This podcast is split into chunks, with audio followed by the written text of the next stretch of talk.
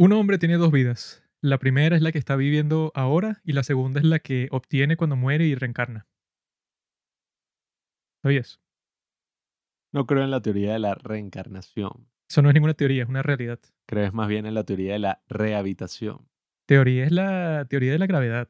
¿Sabes cómo una hora te sientes de una forma y a la hora siguiente te sientes de una forma totalmente distinta? Eso es porque la gente que muere reencarna siempre, pero en cuerpos distintos. Y solo por una hora. No estaría mal, yo quisiera reencarnar como Pamela Anderson. Ser una chica así en la portada de Playboy. Mm. Yo en este momento les estoy hablando con media uña en mi pie. Asco. Tengo media uña porque yo tenía el dedo hinchado, por tanto trotar, pues, porque yo soy un tipo así maratonista, pues. Entonces fui al médico y me cortaron la uña, o sea, el tipo metió como que una herramienta debajo de mi uña y cortó Ah. así completamente hasta que sacó como tres cuartos de la uña así completo de mi pie, sin anestesia ni nada. Entonces, yo, como tenía una idea de que eso iba a pasar, lo que estaba haciendo, ¿verdad? Era calmar mi cuerpo y mi mente, que son míos, pero yo no soy ellos. ¿Comprendes? Yo usé esa técnica, esa de Sadhguru que tú haces la me- meditación, esa ishakerilla que tú dices, I'm not the body, I am not even the mind, ¿verdad? Y mientras el tipo estaba cortando mi dedo así con esa herramienta, yo estaba haciendo eso y dolió, ¿verdad? Pero no sentía que el dolor era así como que, no sé, ofensivo, como que te estaba penetrando así el cuerpo El dolor ofensivo. y sino que era algo que estaba pasando, pues, o sea, no era como que algo así tan, tan frontal, pues, tan fuerte, sino que te, te sentías un poco como que alejado de esa sensación y lo hizo como que un poco más soportable, pienso yo. Ay, Juanqui, el dolor ofensivo puede tener sus ventajas, puede tener sus desventajas. Pero a mí lo que me da risa del hecho de Juanqui es que el, El tipo, hecho de no, Juanqui, ¿qué es eso? El hecho de que Juanqui exista, su existencia en sí. Eh, que es una mierda de existencia. No, esa uña de mierda, el bicho pasó como un año con esa vaina ahí. Un Exagerado. ecosistema que tenía Fueron como, como tres semanas casi que eso estaba Ah. ahí todo, todo hinchado, todo raro. No, tonto. Tú estás confundiendo dos cosas. Yo tenía una uña, ¿verdad? Que fue golpeada. Eh, yo me golpeé la uña, ¿verdad? Y como que estaba golpeada por la mitad y no crecía más, ¿no? Este tenía un hongo ahí, Eh, una pero esa, loca. no, no, no, esa no era la razón por la que yo fui, porque eso no importaba porque no hacía ninguna diferencia. La razón por la que yo fui es porque tenía el dedo hinchado, que eso según el médico es que por mucho trotar como que se inflaman los vasos sanguíneos del dedo y se crea una inflamación. Él pensaba que era una infección, pero como que se dio cuenta de que no era cuando lo vio de cerca y tal. Esa fue la razón por la que fui y eso pues, o sea, me dolía, pero podía seguir trotando. Ahora como me sacó la uña no puedo seguir trotando porque él dijo que se mantenga limpio eso y eso no te puede sudar mucho si lo tienes así, eso sin uña. Maldita sea. Pero el tipo lo hizo bien, ah. pues el tipo hizo un buen trabajo. Juanqui finalmente cedió ante el gran intelecto de Pablo que le dijo que justamente le iban a cortar la uña. Porque yo viví una situación similar, pero mucho más horrorosa, cuando estábamos así en toda la, no sé, la época de la cuarentena fuerte y era todo este drama. Bueno, por alguna razón, yo no sé qué carajo, creo que me estaba creciendo el pie. Incluso tuve que comprarme zapatos nuevos se me encarnó una uña, ¿no? Y yo inocentemente fui ahí, mi papá y que no, vamos a llevarte a este México que queda aquí, sí, sí, él es buenísimo. Y esa vaina era horrible, o sea, esa broma era que si una oficina abandonada y un viejo metido en el, no sé, en el fondo de la oficina, y el viejo y que, sí, sí, va, ¿qué pasa? ¿Qué pasa? Y Te que, tocó, Pablo. cinco dólares. No, que no me tocó. Ah, este no costó 5, costó 25. Bueno, para que tú veas el bicho y que, Porque que era 10 el, tra- el tratamiento normal, que me hicieron un tratamiento de los pies, que si me ven los pies en este momento les pueden Ah. costar.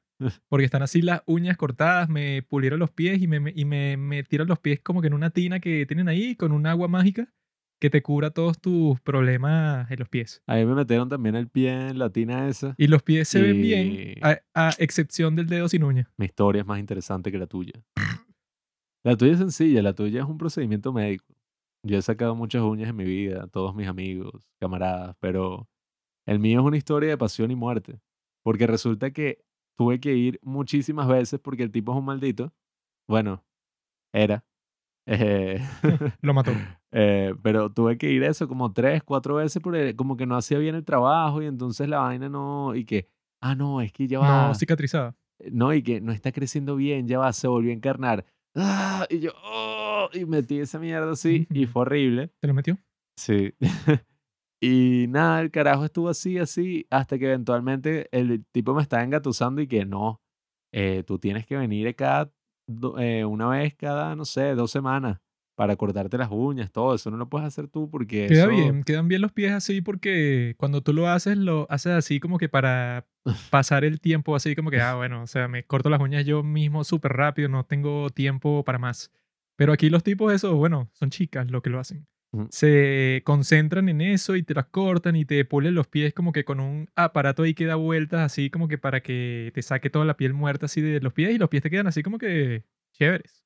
Aquí el viejo ese no tenía ni siquiera implementos, era que no, trae un tape, trae no sé qué qué, y las cosas que me echaba era un tubito que parecía que sí de los años 80, que el tipo estaba como exprimiendo y exprimiendo y me dio risa porque yo nunca hablaba mucho con él, prácticamente nada, solamente me sentaba y agarraba una de esas revistas que tenían que eran que sí de los 90. Porque no te llevaste el teléfono, animal. Eh, no, bueno, creo que tenía el teléfono ahí, pero bueno, no, mentira, no me acuerdo. Pero estás loco, ¿qué? Creo que no tenía el teléfono encima.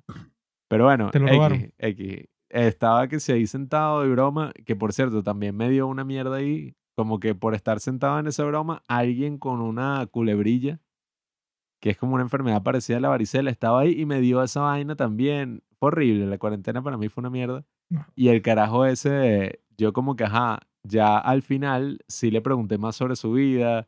Él me estuvo contando que llevaba no sé qué cuántos años ahí, su hijo y su nieto, todo eso. Y yo dije, ay, oye, qué agradable, finalmente conocí la vida de este señor, todo. Y como a la semana veo en las historias del tipo una broma y, ay, acudan a la misa que se murió. Y yo todo traumado y que no joda. Si se murió, entonces, ¿cómo puso eso en las stories?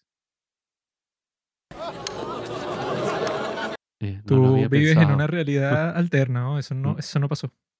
Yo ¿Qué lo pasó? Conozco, yo lo vi la semana pasada. Juanqui precisamente fue a ese mismo sitio porque lo querían hacer pasar por el mismo suplicio y estaba así. Y no, y el, ahí fue que me lo hice. Mm. Y el tipo estaba ahí y todo, tú estás loco. Yo fui a un sitio más fancy porque yo soy un tipo, eso pues, que no me dejo engañar por las pretensiones de la gente. Yo hice un recorrido, pues, de todos los centros así, de los podólogos, de la gente que te va a ver los pies, todo eso. Y llegué a este sitio, un doctor que se llama Alexander, Mm. hizo un buen trabajo y me cobró 25 dólares porque el tratamiento normal son 10, pero como aquí me tuvo que sacar la uña, cobró 25. Bueno, mi gente, ese fue el podcast, ese fue el tema. Sí, bueno, la estuvo- idea de al Estuvo bien esa conversación y bueno, eso también se va, eso. Creo que si lo dejamos aquí en este momento de 8 minutos, ya la gente va a decir que coño, estuvo fino. Este capítulo no es sobre las uñas, es sobre los aliens, que son dos temas que ustedes pensarán que no tienen nada que ver, pero en realidad tienen todo que ver. Porque los aliens, como los humanos, también tienen uñas. Los humanos somos las uñas en el universo de los aliens. Somos una pequeña parte insignificante de este cuerpo gigantesco conformado por todas las pequeñas galaxias del universo. Claro, claro. Nosotros vimos una película documental llamada The Aerial Phenomenon. Pablo, como tiene déficit de atención, cuando estaba viendo la película estaba taciturno.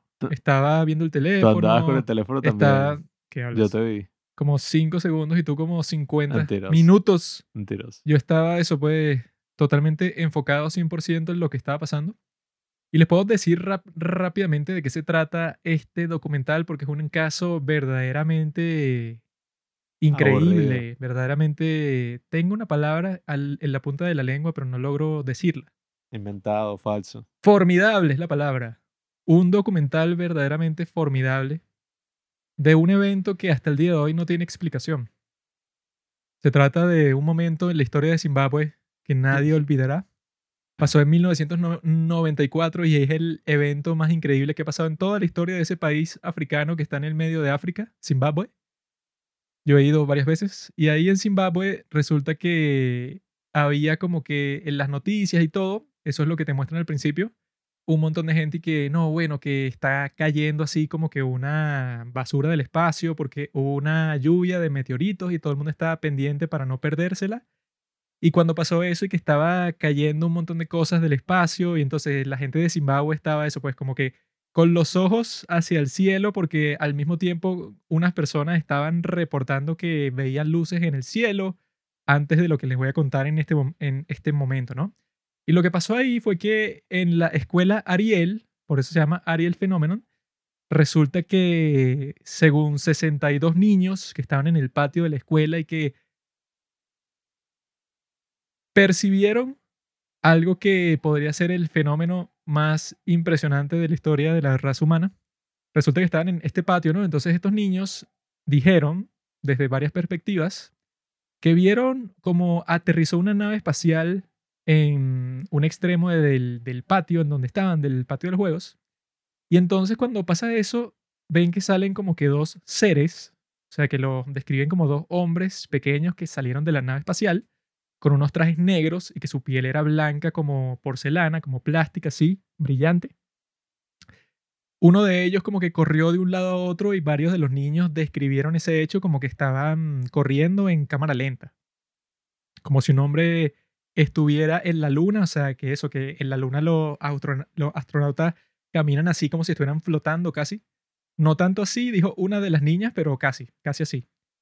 Y que eso, pues, como que dio una vuelta por el patio ese supuesto hombre, ¿verdad? Que tenían como que unos ojos bastante grandes y tal. Y se metieron otra vez en su nave y desaparecieron, ¿no? Cuando pasa esto, resulta que los profesores, quizá por mala suerte, o quizá esa fue la razón por la que los aliens aparecieron, los profesores estaban metidos en el colegio ¿verdad? En esta escuela Ariel y que teniendo una reunión de personal, que bueno, el que puso la reunión a esa hora, le cagó la vida a todos nosotros porque imaginen que eso, pues, o sea, que no solo fueron los niños, que ya eso es como que suficiente testimonio para decir que es un hecho extraordinario, sino que ponte que los profesores también hubieran estado presentes ahí, de coño. Pero eso, pues, esto se convirtió en uno de los eventos así para la comunidad ufológica, como nosotros aquí, de los padres del cine, uno de los eventos más importantes en toda la historia de la ufología porque no es como en otras ocasiones que son y que vi unas luces en el cielo y de repente la luz voló y que y se desapareció en las nubes, sino que en este caso, bueno, estaban los niños ahí, 62 niños que vieron el hecho y que después lo dibujaron.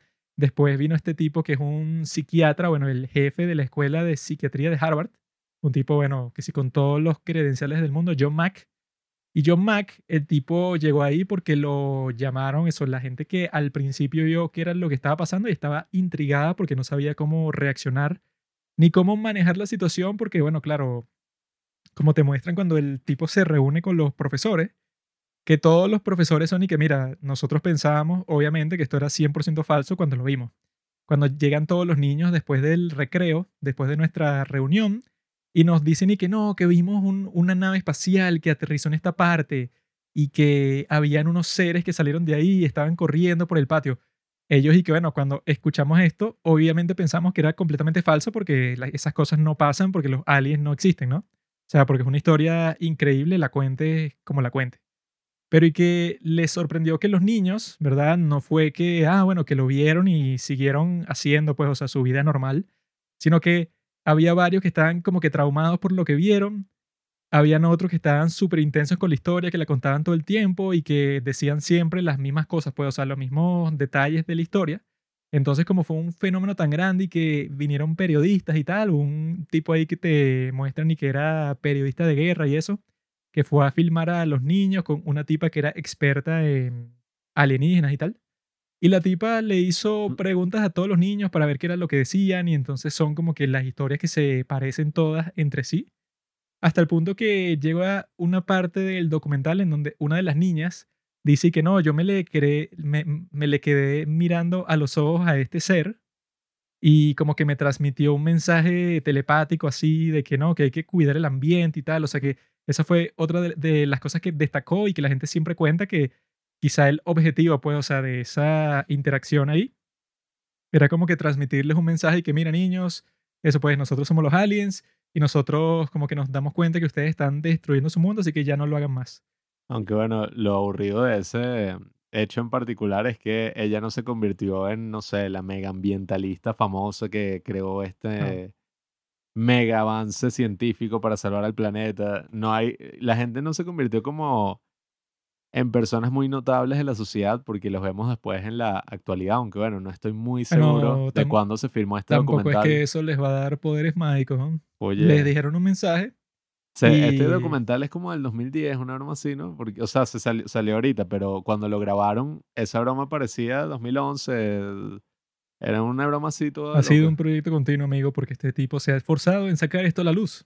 Nada. Pero lo, lo más raro de todo, que eso pues, o sea, que yo vi un montón de gente discutiendo esto en Reddit, era que, ok, tú puedes decir que fue como que una ilusión.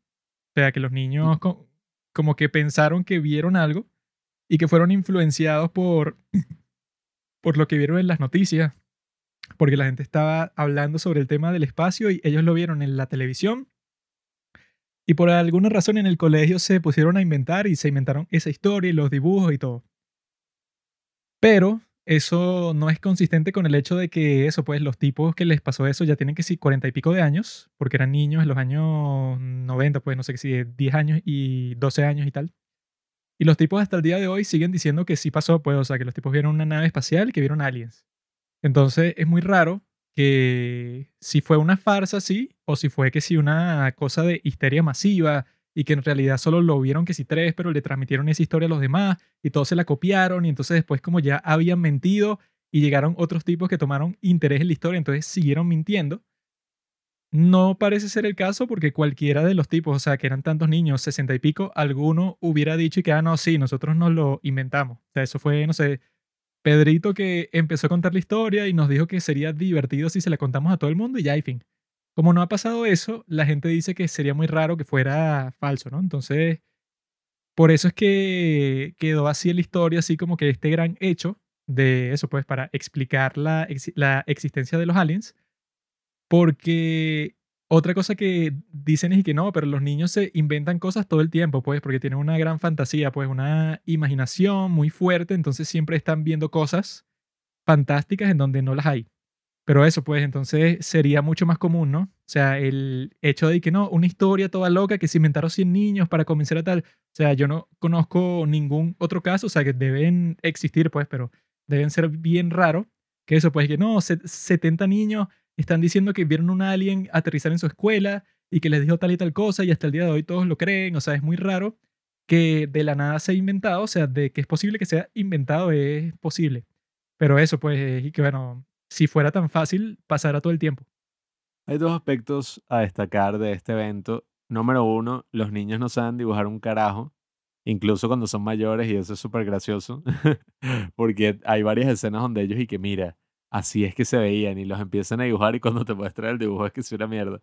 Es que si los aliens estos de South Park así, la vaina más estereotipada del mundo. Y el segundo que me sorprendió es cómo carajo este psicólogo clínico así, el más reconocido en ese momento de Harvard, o bueno, al menos eso es lo que nos dicen ahí, va y tiene toda esta experiencia con estos niños y después declara como que, mira, aquí pasó algo. Todas sus historias son consistentes, incluso como que la psicología o la psiquiatría no me ha entrenado lo suficiente para lidiar con este caso. Entonces ahí yo me pregunté como que, bueno, ¿será que la psiquiatría es una mierda o que en verdad el caso, o que es lo que tiene sentido, Como es que una es una cosa, mierda. El tipo era el jefe de la cátedra de psiquiatría de Harvard. O sea, es una cosa, oye, importante, pues lo que pasó ahí y no sé, me gustó más el documental que vimos la otra vez que, ¿cómo es que se llama? Eh, The el Phenomenon. fenómeno. Ese también sacamos un episodio la última vez que hablamos de aliens, eh, que llevamos tiempo sin hablar de los alienígenas. Y ese documental recopila un pocotón de casos similares e información y te habla de este caso. Y creo que lo hace de una manera mucho más concisa porque este se veía muy interesante y que, ay, mira, va a indagar en toda esta cosa y va a entrevistar a todas las personas ya mayores y todo. Pero, que, era demasiado aburrido. Era demasiado así como lo que llaman en inglés one note. Se mantiene como que en la misma historia, en la misma historia y no pasa como nada muy sorprendente cuando estamos hablando de una historia Bueno, súper es loca. que es raro porque lo que yo pensé y que, bueno, si es un documental sobre este tema, solo sobre este hecho, Mm. yo pensé que los tipos tenían algo así como a la hora y 20 que, y ahora hemos descubierto que en el campo de juegos había una marca masónica de hace 100 años y por eso es que los y que mierda, o sea, así Mm. como que una cosa que nunca se sabía sobre el tema. Pero no hubo nada, pues, o sea, al final fue que, ajá, lo que pasó después, este John Mack como que lo fastidiaron así la gente de Harvard porque el tipo se tomó todo esto en serio y entonces y que recibió como que una demanda de los mismos de Harvard como que para despedirlo y tal. Mm. Pero no fue exitosa porque los tipos cuando investigaron sus métodos para preguntarle todas estas cuestiones a los niños y para hacer su in- investigación, que los tipos pensaban al principio que no, este John Max se volvió loco y se metió con los aliens y tal, y hizo una locura que no tiene nada que ver con la psiquiatría. Pero los tipos se dieron cuenta cuando estudiaron todo su proceso que el tipo en realidad sí hizo algo serio, pues algo científico, y lo restauraron en, en Harvard sin ningún problema, pues. Entonces, cuando pasa eso, es y que, ah, y, entonces, o sea, no hay nada y que entonces los niños, Mm. eso pues que ya son adultos que estudiaron en esta escuela, se dieron cuenta que los aliens significan para el mundo. O sea, no hubo como que una reflexión así o algo que profundizara en el tema de esto, porque este, do- este documental tiene un gran hype en la comunidad de Reddit, así de los aliens y tal. O sea, que hay, hay varios subreddits en donde llevan publicando que iban a sacar este documental desde, desde hace meses. O sea, yo estaba pendiente de que saliera para ver qué era lo que iban a decir, pero que fuera nuevo. O sea, pues yo pensé que, ok, si este tipo va a hacer el documental solo sobre esto, es que él debe tener algo extraordinario que contar de lo que ya se sabe, porque ese de que nosotros conversamos antes, el del fenómeno, ahí ya te cuentan casi todo, pues, y que, bueno, los niños de Zimbabue que vieron esto y pasó tal y tal. Entonces yo pensé que, bueno, si el tipo se va a poner como que más profundo sobre el tema, sería genial, pero no hay tanta profundidad sobre eso, si- sino lo extra es y que no, bueno, y que una de las chamitas que vio eso ahora es pintora y lo que hace es pintar puros aliens. Y La- entonces la ella quedó tenía que sí- traumada. la tipa tenía que ser esquizofrenia con los dibujos que hacía. Era Y que ¿qué? ella quedó traumada porque sus padres no querían conversar, eh, eh, conversar eso con ella. Entonces ella tuvo que volver a Zimbabue a conversar con sus profesores sobre el tema, que ellos sí lo querían con- con- conversar como que li- libremente. Entonces ella se sintió mejor y yo dije, ¿y eso a mí qué me interesa? O sea, porque no tiene nada que ver con algo nuevo de los aliens, pues. No tenía ningún valor de producción prácticamente. Era como, parecía un documental del 2010 que hicieron, no sé, para la televisión, una cosa así, porque yo he visto videos de YouTube con muchísimo más valor de producción. Igual creo que es un tema interesante. Tú podrías hacer fácilmente un documental sobre la historia de este psicólogo y lo loco de que, ah, bueno, o sea, creían que era un tipo que había perdido la cabeza con todo este tema de los ovnis y de los alienígenas, pero resulta que no, o sea, que él aplicó, qué sé yo, el método científico y el método psicológico de ese momento en Harvard, que es la universidad más prestigiosa de Estados Unidos, y eso, o sea, Del mundo, amigo. Mm, No, hermanito, la más prestigiosa del mundo es la Universidad de Seúl. La de Moscú. Mm, no. La Universidad de Seúl, ahí sí, si fuera un tipo de la Universidad de No, Seúl, SNU. él, él se hubiera dado cuenta de que todo eso es falso. Que bueno, esa es la cosa. Lastimosamente lo que dicen los niños, sí, o sea, es interesante, pero mm, es lo que digo. A mí me da mucha risa que es y que, mira, los dibujos de los niños. Y es que sí, la broma más así estereotipada del mundo, pues, como muestran a los alienígenas. Ay, ¿cómo los van a mostrar, genio? Y no hay como algo así muy, no hay como algo muy sorprendente así más allá de esos mensajes que es como, bueno, que eso, pues es muy extraño. Si fuera um, un evento de histeria y todo eso, entonces este psicólogo lo hubiera podido comprobar, ¿no? Y esa es como la tesis del documental. Sin embargo, eso mm, es un evento súper sorprendente, pero el documental tiene la gran, eh, no sé, cualidad que pocos cineastas tienen de volver un tema súper interesante en una broma súper monótona. Porque ya está y que, ay, qué aburrido. Bueno, es que eso, yo pensé que, que, ah, no, claro, esto está así en este momento que no te está mostrando nada impresionante, pero eso es porque tienen un as bajo la manga en cualquier momento y que, y ahora encontramos la evidencia 100% comprobada, pero no tenían nada y eso, lo único nuevo que yo vi de lo que estaban con- conversando en el, en el subreddit de Aliens era que el tipo mostró todos los dibujos de los niños. O sea, es que la primera vez que se muestran todos los dibujos de toda la gente que estaba presente ahí. Y llegué, y entonces, o sea, ya era como que interesante cuando lo contaban antes y que, ok, todos los dibujos que están haciendo se parecen y que, ah, wow, entonces como que tiene más legitimidad la historia. Pero no sirve de nada y que, ah, no, mostré 10 dibujos más y todos son iguales. Y que gente cínica y escéptica como Pablo en el subreddit, lo que estaban diciendo era que, no, bueno, es que estos niños segu- seguro estaban influenciados, no sé, que si por los medios y por las películas y por las series y tal, pero si esto fue en 1994 en Zimbabue, están como que proyectando cómo funciona el mundo hoy, que tú, que tú tienes internet y puedes estar conectado a toda la cultura del mundo, estés donde estés, y que descargas cual- cualquier cosa gratis y sin ningún problema.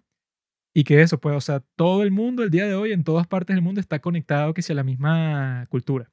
Pero en 1994 en Zimbabue sin internet, dudo mucho que estos niños tuvieran y que no, sí. Ellos vieron Star Wars, vieron encuentros cercanos de tercer tipo, vieron todos los clásicos del cine del espacio y ellos proyectaron su imaginación de niños a imaginarse esa versión estereotípica de los aliens que todo el mundo conoce. O sea, eso pues que- es lo que estaban diciendo un, mon- un montón de gente en Reddit y dije, ah, pero eso tendría sentido si, si fuera una cosa, ponte, no sé, del 2018 en una escuela de Texas, por ejemplo.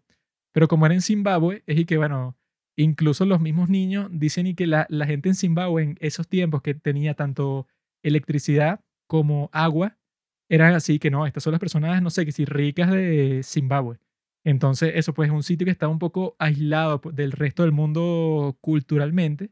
Entonces, eso creo que lo hace incluso más legítimo porque no puedes decir que, no, es que los niños vieron un capítulo de la serie, eso pues de los expedientes secretos X la semana pasada. Y entonces como estaba toda esa cuestión de la lluvia de meteoritos y como que combinaron esos hechos y se inventaron la historia. O sea, yo no veo eso posible en este caso. Entonces eso es un... A mí también lo que me parece raro de eso, eh, bueno, no es raro, es como, no sé, porque es una escuela de misioneros, ¿no? Todos son como blanquitos así, que sí, de Canadá. Y bueno, No todos, habían no algunas personas que sí son de Está Zimbabue, mezcladito. Está pero como un dominó, blanco y negro. yo creo que sería más interesante si todos fueran niños de Zimbabue, que si en una zona pobre, una cosa así, sería más tipo una película como que... ¿Tú crees que los aliens se van a aparecer frente a cualquiera? Tiene que ser sobre gente con recursos para poder... Sería, pero eso sí, si se hubiera aparecido frente a una escuela así random, que si de puros niños así africanos que nunca, no sé, han sido expuestos a estos mitos, aunque bueno, ellos deben tener sus propios mitos, pero aquí, si hubiera sido así, fuera una cosa de una película así como No, que, Pablo, no sería. wow, mira, en esta escuela de Zimbabue, todos los niños. En el documental también te explican como parte de la cultura de Zimbabue, de la cosa así que si de, de las tribus y tal, es que ellos tienen como que parte de eso son que si los aliens. Y que no, aquí un alien según eso pues... ah, hablan Ah, sí, con yo vi. unos tipos ahí que, que Y no, estos son religiosa. líderes tribales y tal, y que no, sí, aquí hace 5.000 años nuestro líder Banabutu habló con un alien así, pues, o sea, te, cuen- te cuentan que sí unos mitos así, pero que sí todo súper rebuscado y que de la historia de Zimbabue. Y de qué, y que sí, aquí en esta piedra estuvo parado un extraterrestre, que aquí, y que sí, sí, sí. Unas historias así como que, ah, bueno, ok. Pero Te sí, creo. sí es como extraño eso de que por alguna razón, cuando me mostró Zimbabue y de repente eran como puros niños ahí, catires hablando inglés y que, ah, bueno, raro. No, no es No sé raro. por qué los aliens decidieron particularmente. Pero eso, no, no es tan interesante el documental Sí, así es. sobre un hecho que, oye, fácilmente tú lo podías haber hecho muchísimo más dinámico. Podías, oye, no sé, hablar de las implicaciones y de la locura que, que hay detrás de toda esa situación. Y yo no sé, creo que si les interesa el tema pueden investigarlo más bien en internet, que puede ser como media Véalo y ya, bro, hora. porque eso pues, a ti te Nah. pareció eso porque ya conocías el hecho y porque viste de, de fenómeno que es bastante bueno. Pero la gente que no sabe nada sobre esto ve este doc- documental y eso se involucra más porque dice que, ah, coño, qué loco.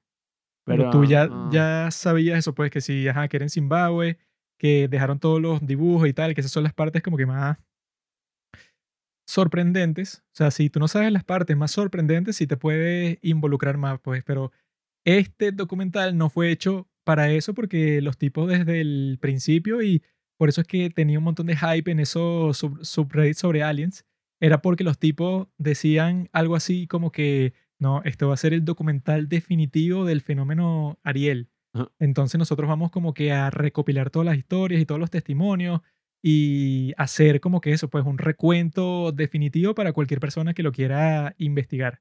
Entonces cuando decían eso, toda la gente en los, sub- en los subreddits y en todo este sitio pensaban y que no, estos tipos van a revelar algo loco ahí o van a ir más a fondo en todo lo que se conversó cuando sucedió eso, pero no hacen eso, pues. Entonces queda un poco incompleto. Porque tú dices y que, ah, bueno, si vas a hacer un, un documental nuevo, ¿qué es lo nuevo que tú aportas en este caso? Pero yo creo que, que sí que nada. O sea, no hay nada así que yo dije, ¿qué? No sabía eso, qué loco. Lo único que no sabía fue ese estigma que tuvo que batallar el tipo ese de Harvard, John Mack, y que eso, pues, que salió como que victorioso y después el tipo se convirtió como que en un ídolo en la comunidad, eso, pues, de lo extraterrestre y tal, porque la gente quedó así como que tenemos de nuestro lado un tipo que es psiquiatra en Harvard, entonces no podemos estar tan locos porque si no, este tipo no estuviera con nosotros aquí. Y él fue como que a un montón de conferencias de, gente que decía que la han secuestrado extraterrestres y el tipo escribió varios libros sobre el tema, o sea, el tipo se metió de cabeza en eso y dicen que él al principio trató de catalogar las experiencias que tiene la gente, eso que dicen que lo secuestran los aliens y que eso, que tienen como que todas estas historias, pero totalmente locas, ¿no? Él trató de como que conectar eso con las experiencias así del pasado que tenían las personas. Así que decían y que no, que yo vi un ángel, o que yo vi a la Virgen María en tal parte, o que tal. O sea, así como que él decía que es como que una tendencia de los seres humanos, como que una reacción a un fenómeno así místico, no sé, que no se sabe muy bien el origen, pero que va tomando distintas formas dependiendo de la cultura y del momento y todo eso. Pues entonces y que pensaba eso al principio y lo ponía en sus libros, que, que bueno, esto eso es como que una serie de experiencias milenarias y tal, pero dicen que él al final de su vida como que se volvió un poco loco y ya comenzaba a creer 100% en todas estas personas y decían que todos eran legítimos y que todos habían conocido a los extraterrestres y que si era un fenómeno 100% eso pues alien, ovni y tal, o sea, como que llegó a una perspectiva como que mucho más simplista. Este tipo John Mack. Y eso, pues él se murió en el 2004 porque lo atropelló un carro en Londres. eso es lo que estoy leyendo aquí. Pero eso, pues el tipo quedó así como que la gran figura y que eso, y que tiene dos libros y en el primero, como que sí dice así eso de que no, es que esto puede ser como que una evolución de esa experiencia religiosa que ha estado presente con los seres humanos que siento la historia. Pero después, con, y que con su otro libro es que sí se puso más y que no, sí, los aliens están en todas partes y los aliens van a, van a venir a buscarnos y yo he conocido a 100 personas que se la han llevado a los aliens y eso lo hacen porque, o sea, ya se metió como que 100% de cabeza en el tema y que porque tuvo malas influencias y porque ya estaba viejo, pero bueno, o sea, esa parte sí no la conocía, pero sobre el fenómeno de los niños de Zimbabue no te agrega mucho, pues. Pero si no sabes nada del tema, yo creo que sí te lo puedes descargar y verlo y ya. O sea, es completamente nuevo. Y costaba 20 dólares en la página. Pero nosotros lo descargamos ilegal. No, no los vale. No los vale porque. Yo preferiría ver un video de drogas así de 10 minutos sobre el tema y sería mucho más informativo. Si fueran 20 dólares por una revelación así que nunca has visto en tu vida, coño, fino pero no la tiene, pues. Y así fue que lo vendieron. Y que el documental definitivo, vamos a mostrar todos los hechos como son. Y que, ah, ¿qué? No hay nada. Cállate, gafo. Eso no pasó. Pero eso sí tuvo que haber pasado, pues. Ya que lo mencionamos ya a fondo. este documental, yo estaba viendo un video de YouTube de algo que he estado investigando durante todo este tiempo que se llama Los materiales exóticos. Ah que tiene el gobierno de los Estados Unidos. Ah, yo creí que ibas a ligar todo este tema con lo de la manifestación astral y todo eso. Y ah, bueno. Ya va, ya va, ya Bueno que, me, que me acordaste de eso. Porque Juanqui lo que ha pasado es que en la cuarentena a Juanqui le pasó prácticamente como a este doctor, pero lo que le pasó al final de su vida, pues. Que Juanqui antes estudiaba filosofía, estaba a punto de graduarse, era así como un tipo medio escéptico, medio científico, que tenía ciertas creencias sobre los alienígenas. Y después de la cuarentena, bueno, ahora eso, eh, cree en las proyecciones astrales, en los aliens, en un pocotón de cosas locas, teorías de conspiración, etc. Si ustedes escucharon nuestro capítulo sobre el amor, si el amor existe, ¿verdad? Que estuvo chévere. Habrán recordado que yo al principio dije que yo estaba viendo un subreddit ahí que se llama y que proyección astral, ¿no? Entonces yo me iba a poner a leer un poco sobre el tema y efectivamente lo hice, los libros que recomiendan ahí y eso. Y lo que descubrí es que ese tema es como que medio farsa. O sea, yo estaba leyendo el libro que dicen y que no, este es el libro, pero principal. O sea, si te lees este libro, este es el que todo el mundo se lee, el que todo el mundo ha estudiado para poder hacer esta proyección. Y la introducción del libro es muy graciosa porque es el tipo que te está diciendo que yo conozco un tipo llamado, digamos, Johnny. No sé el nombre porque ya no me importa. Y que bueno, y este tipo es el proyector astral, el más genial que yo he visto en toda mi vida. Es un tipo que tiene historias de que él ha pasado por las dimensiones, ha viajado por el espacio, ha viajado por el tiempo, o sea, es un tipo increíble, un tipo verdaderamente formidable y eso. Entonces yo intenté hacer unos experimentos científicos con este tipo para ver en realidad cómo es que funciona su poder ese de la, de la proyección astral, de que tener una out of body experience cuando tú quieras, una experiencia fuera de tu cuerpo, ¿no? Entonces él hace eso y lo, y lo, que, y lo que te cuenta es que, bueno, en el primer experimento como que intentamos, ¿verdad? Que yo tenía un número que escribí en un papel y lo guardé que si en una gaveta, ¿no? Y el tipo estaba acostado en una cama lejos de donde yo estaba. Y el experimento era que él se proyectara astralmente y que viera el número que yo tenía para ver si era, era verdad. Y no funcionó, sino que el tipo como que lo intentó, pero no pudo hacerlo bien porque el sitio en donde estaba era un poco incómodo entonces como que él supo, ¿verdad? Que una de las personas que estaba conmigo como que se puso a hablar con alguien detrás en el pasillo. Y ya, pero no supo el número nunca. Y que después hicimos otro experimento, pero en un sitio más cómodo, en donde yo estaba en otra parte de ese mismo edificio y él como que me iba a decir algo para ver si eso, pues, con la experiencia que él puede tener, eh, eso pues, que él te cuente y que no, que yo salí de mi cuerpo y te dije tal cosa, para ver si eso es posible. Ese lo intentamos y también fracasó. Luego, intentamos otro más, en donde yo estaba que sí en mi casa y el tipo estaba en su casa en otro estado de los Estados Unidos, ¿no? Y él como que iba a hacer su proyección astral a cierta hora. Y yo a esa hora como que me puse a eso, pues a cerrar los ojos, a pensar profundamente y tal, para ver si yo tenía contacto con él. Y tampoco lo tuve, o sea, yo como que sentía alguna vibración, pero más nada. Y entonces, después de contarte todo eso que tú dices y que, ah, bueno, entonces, ¿qué? Esto no sirve para un coño, ¿qué? Y que, no, bueno, lo que sigue a continuación son todas las experiencias astrales que ha tenido este tipo, que son muy interesantes a pesar de que no pudimos hacer ninguna confirmación científica como yo quería. Y yo estaba ahí que, ah. ¿qué clase de introducción es esta, weón? O sea, ya si tú me dices eso, yo estoy como que, ay, entonces, o sea, son como que los cuentos que te está contando el tipo que eso, pues, o sea, si hay gente en el subreddit que también te cuenta como que unas experiencias muy interesantes, ¿no? Pero yo sé, o sea, yo creo que como que develado cómo es que funciona este fenómeno de la proyección astral. Y cómo funciona es que, como lo estudió la CIA, ¿verdad? Esa, esa cuestión que llaman y que remote viewing, eso pues, y que la vista remota, y la CIA concluyó que es un proceso que en realidad sí es verdadero, o sea, que sí funciona, pero que es totalmente inconsistente, pues, o sea, que no es algo científico que tú puedes aprender a hacerlo, no tiene un método ni nada, sino que es algo que ciertas personas son como que capaces de que proyectarse fuera de su cuerpo y quizá, por ejemplo, no sé, que yo estoy que si meditando en un cuarto y Pablo se pone fuera del cuarto, ¿verdad? Con una franela en específico para ver si yo la adivino estando dentro del cuarto con los ojos cerrados y él está fuera. Entonces ponte que yo puedo hacerlo, o sea, que lo hice una vez, que lo hice y, vi que la franela que él tenía era roja, por ejemplo. Entonces, como que funcionó para mí en ese momento, pero ponte que lo intentamos mañana otra vez exactamente igual y no funciona.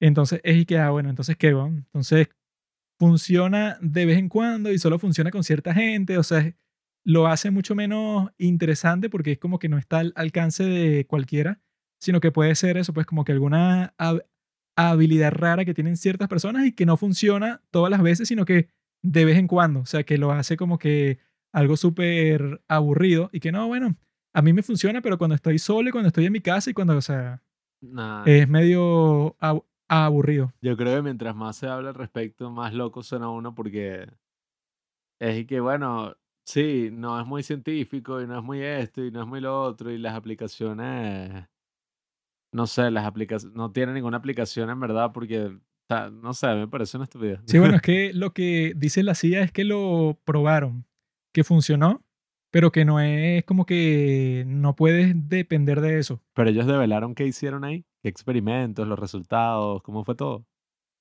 Porque hay, La CIA no revela cosas de ese estilo. Lo que se sabe de la cuestión es que hay unos documentos que dicen y que no, bueno, nosotros sí en verdad hicimos unos experimentos porque su objetivo de la CIA con estos experimentos era ver si podían crear, como pasa en Stranger Things, pues, y que no, bueno, esta persona puede proyectarse, ¿verdad? En cualquier sitio que quiera, que si, ponte, que si las instalaciones del ejército de China y ponerse a curiosear ahí y entonces sin estar en China y sin que nadie la pueda ver, entonces esa persona está espiando, pero de una forma eso espiritual, trascendental. Eso era lo que quería hacer la CIA y hay un montón de científicos que trabajaron en ese proyecto para ver si era posible. Y la conclusión fue que no, bueno, en realidad como que sí funciona. Hay ciertas personas que tienen como que la habilidad de que eso, que pueden saber cosas que sería imposible que supieran si no fuera porque se pueden proyectar, pueden tener eso, pues una out of body experience y como que recabar información. Pero que es como que algo muy místico y algo que no puede depender de eso, pues, o sea, no puede, por ejemplo, hacer que sea una misión y que, ok, Pablo se va a infiltrar con su mente y él nos va a decir tal cosa. Cuando él nos diga eso, entonces pasa la fase 2. Sino que es y que no, bueno, Pablo hoy se puso a meditar y él se proyectó y como que fue, no sé, ponte, prendió el televisor. Yo estaba sentado en la sala de repente el televisor se prendió y él se despertó de la meditación y en un rato me, me dije que mira, tú viste que el televisor se prendió solo, ¿no? Y yo dije, sí, sí. Y, entonces él y que fui yo. Y dije que, ¡Ah! mira, es posible. O sea, sí, pues una cosa que dije que, ah, ok, está chévere que exista. Pero dije que, ah, y entonces.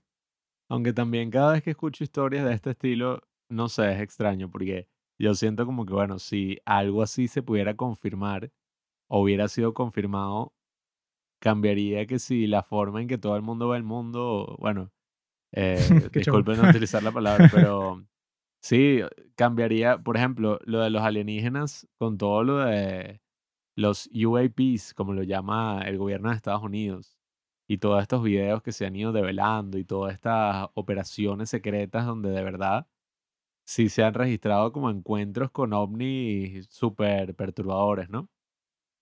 yo pensaba que cuando eso saliera a la luz sería como que, bueno, listo, todo el mundo se volvió loco y que, ¿qué? ¿Qué locura? No lo puedo creer. Pero la gente es como que, bueno, sí, o sea, es raro, ¿no? Es extraño. Y yo, no, o sea, no entiendo. Es como esto que me estás diciendo de la CIA.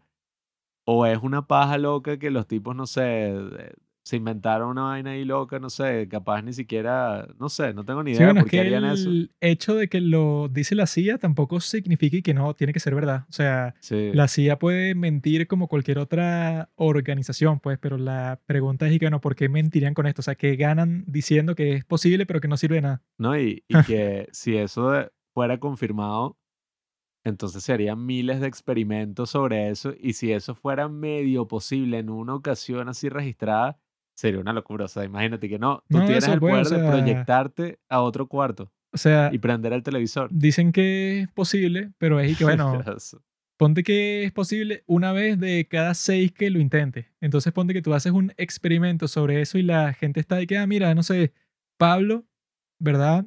Eh, eso pues se hizo su experiencia fuera del cuerpo y tal. Y entonces él me dijo que yo a las 5 de la tarde, sin él estar ahí, él sabía que yo estaba viendo, no sé, Breaking Bad. Y yo dije, Pablo, ¿cómo hiciste eso? Entonces... Estaba viendo era hentai. Tú y que eso, me proyecté al cuarto y te vi a las 5 de la tarde. Yo dije, wow, pero después de eso dije, ajá, y entonces, o sea, ¿qué hacemos con esa información? Nada, porque eso, tú lo pudiste hacer esa vez, pero lo interesante que sí cambiaría todo el mundo sería si tú hiciste eso, entonces después me dices a mí y que bueno, esta es la forma que lo hice. Y después yo hice lo, lo que tú dijiste y funciona. Y dije que mierda, o sea, ya eso sí sería otro nivel, pero lo que dicen que pasa es que no, bueno, Pablo lo puede hacer. Y él me trató de enseñar a mí y yo lo he hecho como 15 veces y no ha pasado nada. Entonces dije que, ok, o sea, no sé, dicen que eso pues que quizá funciona de vez en cuando, pero no es de mucho interés porque es así, pues en el documento creo que lo describen con la palabra así que unreliable. O sea, que no puedes depender de eso porque pasa una vez de cada 20, por ejemplo. Pero eso pues ya yo confirmé que no vale mucho la pena como de concentrarse en eso porque no hay así como que, no sé, un gran valor en hacer eso, pero hay unos locos en ese subreddit que no es que dicen eso ya, de que, ay, mira, Pablo prendió el televisor, sino que es que no, sí, yo he estado viajando en la superficie del Sol Y que no, yo he viajado por toda la galaxia y he viajado en el tiempo y yo me puedo proyectar en donde yo quiera. Así, si yo quiero estar en China esta tarde, lo estoy. Y que, ¿qué? Ajá, ¿y, qué pasó con lo de los eh, materiales fuera de este Ah, mundo? eso es lo que iba a decir. Porque se desvió un poquito la cosa. Que no, eso al final todo es lo mismo. Eh, es, hay un tipo que es y que un microbiólogo, creo que es de Stanford, que es un tipo que, que ha usado su trabajo en un montón de startups que han ganado millones de dólares y te dicen eso para implicar que el tipo es rico, pues. Y trabaja en Stanford. Y el tipo dice que él está trabajando en unos materiales que le llegaron, que él dice que si tú los analizas, que le haces un análisis a fondo, químico, físico, todo, parecen que no son de este mundo. Porque, o sea, la forma en que lo, el que lo explica da una explicación química toda complicada que yo no entendí, pero está ahí, ¿qué? Pero dice que, que no, la forma en que se arreglan los isótopos en este material sería posible hacerla con cierta herramienta, pero sería un trabajo así que sí, de perfección, pues, o sea, tendría que ser un tipo experto genial en este tema, eh, poder hacer un metal como que de esta calidad, de esta pureza de magnesio, porque tiene como que unos isótopos que están como que tan bien estructurados, que es un metal que no se hace, pues, o sea, que nadie trabaja en esto y que él no sabe eso, pues, o sea, qué uso pueda tener y que él no lo ha visto en nin- ningún sitio ni nada, o sea, es algo completamente inusual. Entonces él piensa que eso, pues, que puede venir de otro mundo, porque el tipo tiene como que mil contactos de la gente que le consiguió ese material y son dos piezas de ese, ¿no? Pero lo más interesante del otro material, pues son tres piezas de metal, ¿no? Que son, que sí, no sé, que sí, tres centímetros cada una que te están mostrando y te muestran unas fotos así, pero con un zoom súper cercano para que tú veas que si todo así en una gran definición, que si todas las partículas y tal. El otro material, la historia de cómo se consiguió, es una locura completa, pues. Es un, es un tipo que, y que fue uno de los tipos que trabajó en ese experimento de la CIA, ese de la remote viewing. Que el, el tipo dice que el origen de ese material que tiene este científico Gary Nolan de Stanford es, es, es supuestamente que de un tipo anónimo que él dice que era y que comandante del ejército de los Estados Unidos, ¿no? Entonces él dice que, que él estaba revolviendo los papeles de su abuelo, que, que ta- tam- también solía trabajar en el ejército y tal, ¿no? Entonces dicen que él encontró este pedazo de metal y en el diario de su abuelo decía que, que esa es una, un pedazo de metal que él consiguió en el famoso choque ese de Roswell. Bueno, si la gente ya conoce sobre este tema de los aliens, Roswell fue el incidente extraterrestre más famoso de toda la historia y lo es hasta el día de hoy, pues. Y de ahí se han basado que si todas las películas, todo en este mundo, porque ahí es, eso pues en Nuevo México, fue en donde supuestamente se estrelló este platillo volador en 1947. Y entonces, y que el origen de ese pedazo que tiene Gary Nolan, ¿verdad? Eso pues, y que un tipo anónimo que lo donó diciendo que lo encontró en los registros de su abuelo que trabajaba para el ejército en ese momento. Eh, entonces él tiene ese fragmento y la explicación que te da y que no es un fragmento que es capaz de convertir las ondas terawatts en varias ondas al mismo tiempo. Es una explicación que no entendí, pero que el tipo dice eso, pues que es como que un, un material extraordinario que dado el origen que le dicen, él dice que eso, pues, o sea, que es como que algo súper impresionante y que al mismo tiempo él tiene contactos, pues, o sea, que si dentro de la gente que le interesa el tema y lo investiga y tal, y él dice que puede existir personas, ¿verdad? Que él puso la comparación de que es como si él estuviera estudiando así, que si lo que bota un motor, así pues el, el, el resto, pues, o sea, las ruinas de algo, mientras hay alguien en este mundo que tiene el motor en sí. O sea, él tiene un fragmento, pero él dice que él cree que hay alguien, ¿verdad? O sea, eso pues al- al- alguna entidad, no sé si el gobierno de los Estados Unidos o qué, que tiene eso, pues como que algo en realidad, algo así sustancial, o sea, que no tiene un pedazo de metal, sino que tiene que ser la nave espacial, pues. Entonces él dice que eso, él siendo un investigador bastante serio de Stanford y que lo sigue siendo hasta el día de hoy, a pesar de compartir todas esas creencias, eso que son poco orto- ortodoxas, sobre todo en el mundo académico, que tú digas y que no, sí, yo estoy investigando unos materiales que pueden ser extraterrestres, o sea, no de que venga, no sé, que si de un, de un meteorito, sino eso, pues que si de una nave espacial extraterrestre. Cuando tú dices de, de otro mundo, te refieres a otra civilización, ¿no? Porque cuando es de otro mundo, se supone que siempre, bueno, siempre se estudian materiales que vienen, que sí, eso, en asteroides, en cosas. Exacto, sí, o sea, que no es algo así natural, sino que tiene un origen artificial, pero que él dice que no lo explica por la tecnología que él conoce, sino que parece eso, pues como que alguien lo, lo hizo, pues, o sea, lo generó, pero que es súper extraordinario la forma en que está compuesto química y físicamente, como que él no se explica, pues, o sea, porque él no ha visto como que nada parecido nunca. No, tiene nada con qué compararlo, pues. Esas cosas siempre son interesantes porque incluso la misma daga de Tutankamón, por ejemplo, tiene un material que probablemente venía en, uno, en un meteorito, porque tiene un material que no se produce en, en el planeta Tierra. Y al mismo tiempo dicen que, ¿cómo es que se llama esto? Eh, ay, de esta religión así, lo que aparece en el documental de La Werner Meca. Herzog. Ajá, la Meca, esta cosa que, bueno, no dejan que Una nadie le piedra haga- negra gigante. Tú no le puedes hacer pruebas, tú no puedes asistir si no es como parte de este rito religioso y todo esto, pero dicen que lo que pasa es que ahí em, hay como partes de un asteroide que cayó No, hace dicen que años. es un asteroide. Sí, es así.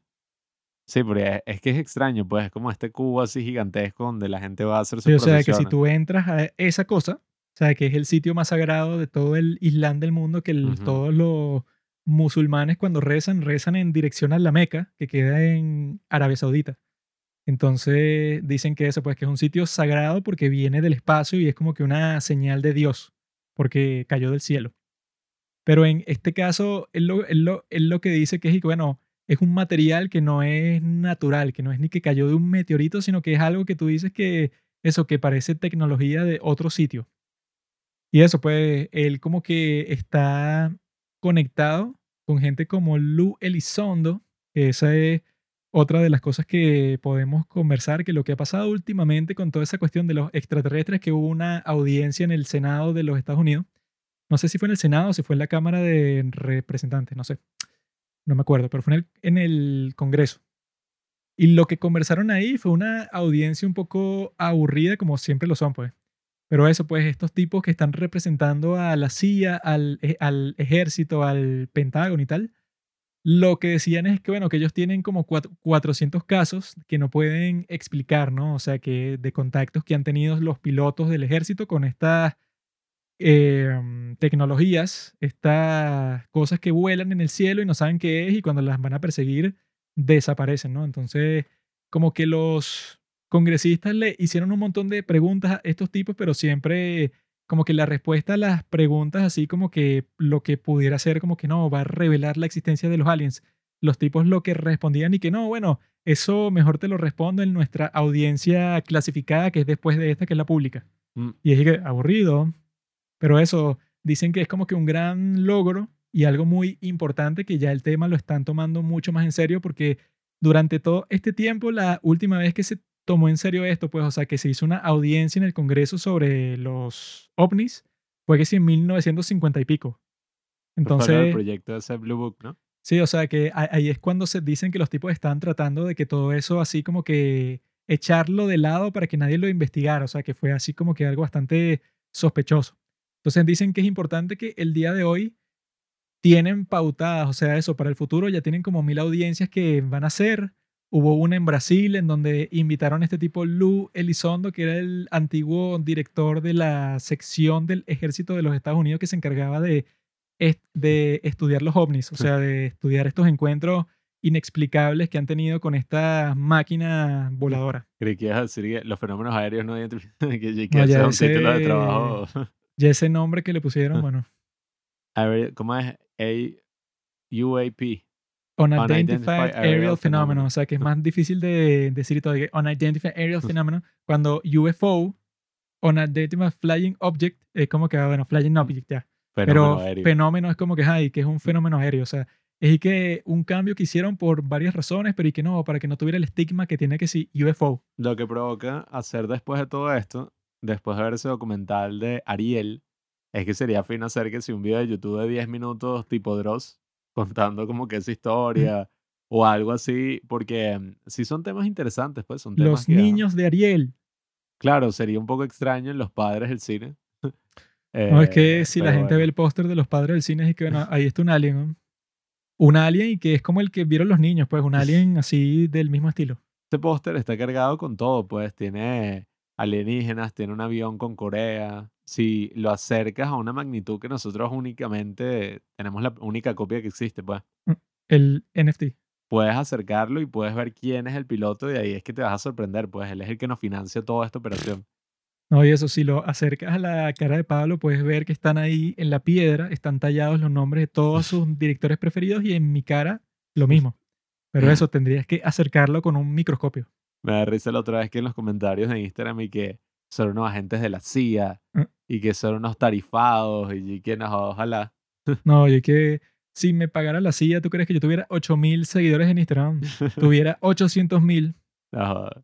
Pero bueno, ya saben, el tema de los aliens es interesante, llevamos tiempo sin hablarlo. No, bueno, yo para transicionar al próximo tema, yo les puedo dar mi Y- explicación No, Juanqui, no. al tema de los aliens. O sea, yo tengo una teoría personal de qué fue lo que pasó. De lo porque- de Zimbabue. No, no, no. O en Del tema de los aliens en general, del secretismo, del gobierno de los Estados Unidos y todo eso. Mm. Porque yo me leí la biografía del gran presidente Harry Truman, que fue el presidente que fue el, sus- el sucesor de Franklin Roosevelt y fue el que le tiró las bombas atómicas a Japón, que fue genial, fue radical. Eh, este tipo, ¿verdad? Era el presidente cuando pasó esta cuestión de Roswell. Entonces, eh, como que una de las cosas así que fueron los logros más fuertes de él, pues por lo que he rec- recordado hasta el día de hoy, es que el tipo tuvo un conflicto con el general Douglas MacArthur en la guerra de Corea, que fue en 1950. El tipo Douglas MacArthur, y bueno, como él, que estaba representando al ejército de los Estados Unidos, y lo que quería el ejército era que las armas atómicas y después las armas nucleares fueran consideradas como cualquier otra arma. Y las armas las controla el ejército. O sea, si un general en tal guerra quiere lanzar una bomba nuclear por cualquier razón, que ese era el caso de MacArthur en Corea, que su plan era que, bueno, ¿qué tal si lanzamos 12 bombas nucleares en la frontera entre China y Corea y se terminó la guerra porque la única razón por la que están aguantando es porque tienen millones de soldados de China? Entonces, si nosotros lanzamos 12 bombas nucleares en la frontera entre China y Corea, entonces perfecto, pues, o sea, ya como que lo fulminamos. Y Truman, una, bueno, eso pues, o sea, de la cosa principal que hizo, lo que estamos diciendo, es que el tipo logró que se considerara que estas bombas eran tan peligrosas y tan poderosas que no era un arma común y corriente, sino que el control de estas armas y la decisión si usarlas o no en una situación particular era decisión del presidente y del presidente nada más. De un funcionario civil, o sea, que no es del ejército, no es como cualquier otra arma que tú la puedes usar cuando te dé la gana, sino la única persona que tiene los códigos nucleares es el presidente. Entonces, mi teoría es que Harry Truman, ¿verdad? Para lograr eso, pues, o sea, para que eso fuera posible, él le tenía que dar algo al ejército. O sea, él tenía que hacer un compromiso. Él se iba a quedar con el arma más poderosa del mundo para que sea potestad del presidente y que eso se ha mantenido hasta el día de hoy, pues, o sea, que fue como que algo que lo fijaron así 100%. Él, para lograr hacer eso, pienso yo, él le dijo al ejército y que, ok, yo me quedo con esto, pero ustedes se quedan completamente, o sea, se encargan 100% de todo lo que tiene que ver con tecnología alienígena. Esa va a ser su responsabilidad. Ustedes hagan lo que les dé la gana, revélenlo si quieren, si lo quieren mantener en secreto, bueno, hagan lo que ustedes quieran a discreción de ustedes. Porque los Estados Unidos tenían su posición desde 1947 una nave extraterrestre. Que eso fue lo que pasó en Roswell, en Nuevo México, que lo que dicen, pues, o sea, lo que comenzó la nueva era así de que la gente veía platillos voladores y todo eso fue porque uno chocó, o sea, tuvo un accidente. Dios sabe que habrá causado ese accidente de un platillo volador en, en el desierto. Pero eso, pues, o sea, que lo, lo, lo, lo que hace el caso tan sospechoso es que al principio, en 1947, cuando eh, sucedió eso, los que se a- acercaron a investigar al principio dicen que lo que vieron fue eso, un platillo volador. O sea, lo describieron de esa forma. Una de las personas que fue fue que no, e-, eso era un metal todo raro, que si tú lo golpeabas, eso pues como que rechazaba el objeto con que tú lo golpeabas. Era así como que totalmente liso, perfecto. Así, pues, o sea, lo describen como lo que te imaginas cu- cuando piensas en eso, pues en extraterrestre. Y luego obligaron a uno de los tipos de los primeros que estuvo ahí en el sitio del choque a decir y que no, eso era como que un aluminio. Y eso fue un globo del clima que se cayó y fue que, ¿qué? O sea, Mm. Cambiaron toda la historia porque incluso en los periódicos re- reportaron y que un tipo, un granjero fue para allá y vio que había un platillo volador, un flying saucer, y eso pues se lo dijo a todo el mundo y el periódico lo sacó y todo. Entonces después como que el ejército se hizo cargo de todo eso y los obligaron a posar que si con un pedazo de aluminio, el tipo cambiando su historia. Y que no, no era un platillo, era esto, un papelito de aluminio, que era parte y que de ese globo climático. Y era y que, así pues, o sea, que causaron toda una controversia y hay libros escritos sobre el tema y un montón de oficiales del ejército que fue que no, yo fui, yo lo vi y si eso, pues era un platillo, pero lo escondieron. Entonces yo creo que eso fue lo que pasó y que Truman habrá dicho y que, bueno, ok, yo lo que quiero, eso pues, o sea, yo tengo que darle al- algo a ustedes al ejército, eso pues, que es una ins- institución súper poderosa en los Estados Unidos. Entonces yo le doy, le doy a ustedes toda la confianza y toda la potestad para ustedes hagan con esa tecnología alienígena lo que les dé la gana. Pruébenla, traten de hacer unas nuevas naves, hagan lo que les dé la gana, 100% ustedes, y no me hablen más de eso. O sea, incluso que no sepan los próximos presidentes ni nada, que dicen qué es lo que pasa, que, que este Bill Clinton, él dijo que le dijo a su jefe de Estado, este John Podesta, que es uno de los operativos principales en el Partido Demócrata hasta el día de hoy, o sea, es uno de los tipos así como que con más prestigio, le dijo y que mira, investiga todo lo que puedas sobre eso, pues los alienígenas y dime qué es lo que sabemos nosotros como gobierno. Y que el tipo se frustró porque fue y que no, yo le pregunté a los del ejército y me dijeron que, y que usted no estaba, o sea, que no tenía permitido saber eso, o sea, que estaba clasificado. Y el presidente, eso, el mismo Bill Clinton lo ha contado y que bueno, yo traté de investigar, pero como que me rechazaron. Y ese John Podesta, desde ese, desde ese momento, ha sido uno de los tipos principales que ha estado como que buscando la forma de, de clasificar eso, porque él se quedó sorprendido porque él como que ya era eso, pues, un obsesionado eso, pues, con el tema de los aliens.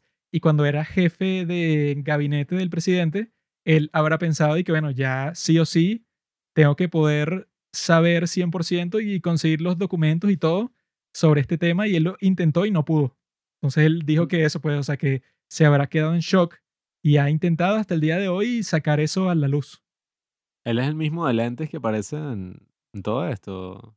Porque hay uno que se llama no sé qué vaina Melon, Christopher Melon. Ah, no, ese es otro que, que también trabajó en el gobierno y fue de la de los que filtraron esos grandes Ajá. videos de los radares ahí que está mostrando esa, ese tic-tac. No sabía que ese tipo también estaba emocionado con el tema, porque creo que en una entrevista Obama dijo y que, no, bueno, yo pregunté y me dijeron que, bueno, no, ajá, no había nada, pero sí están pasando cosas interesantes. Y bueno, y Trump dijo y que, no, sí, Roswell, tal, hay muchas cosas interesantes. Trump dijo que él sabía algo muy importante sobre Roswell que no lo podía re- revelar al público así como así. Y que ¡ah! ¿Qué es? Trump debe saber. Pero bueno, amigos, eh, pasando del Esa es tema mi teoría. Si ustedes creen que mi teoría es válida, me lo pueden decir en los comentarios. Y ahora, queridos amigos, es el momento de hablar del séptimo arte. Ya busqué mi cerveza. Los padres del cine. Los padres del cine no se convirtieron en los padres del cine por una unidad educativa, por sentarse en un salón de clases, escuchar a muchísimos profesores fracasados hablarles sobre cómo y por qué no van a lograr hacer sus películas, sino porque deben hacer unos cortometrajes para una tarea, lo cual los va a frustrar muchísimo y no van a querer hacer cine nunca. Mm. Esa es la experiencia educativa del cine en nuestro país y en muchísimos países, incluyendo los Estados Unidos de Debe ser América. así en todas partes del mundo. Bueno, estudiar cine con Michael Haneke puede que no sea, ajá, ok, no te vas a convertir en el próximo Michael Haneke solo por asistir a una clase de él, pero oye, debe ser súper No, es que cool. eso, ponte que hay un programa de cine que sí es y que no, bueno, estudias con Alejandro González Iñárritu y al final participas en su película y después grabas la tuya y queda bueno, eso ya es otro nivel. Pero la realidad es que la mayoría de, de las escuelas son y que Pablo hizo un gran cortometraje graduado con 20. Hay muchos factores interesantes que surgen desde esta discusión, debería o no debería estudiar cine. Esto es una cosa que se preguntan muchísimos jóvenes, ¿no? Gente que ama el cine y que quiere hacer cine y que dice como, oye, lo más lógico es estudiar cine. Tiene sentido. Porque, bueno, básicamente en nuestras sociedades occidentales tiene sentido que tú te metas a estudiar algo de tu interés para que después puedas ejercer esa pasión.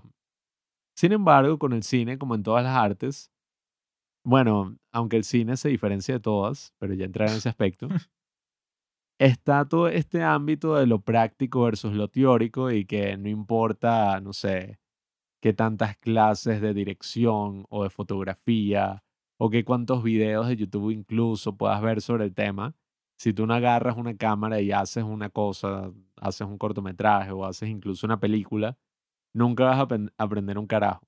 Vas a aprender como puras anécdotas, vas a aprender puras cosas ahí superficiales. Y en el caso del cine, que esto es lo que digo que lo diferencia, es el hecho de que si tú vas a una escuela, a una academia de baile, sería absurdo que tú digas, no, no, no, eh, van a estar sentados aquí viendo teoría del baile y si Mm. van a bailar como en la, no sé, el último año de la carrera. Hay que la historia del baile.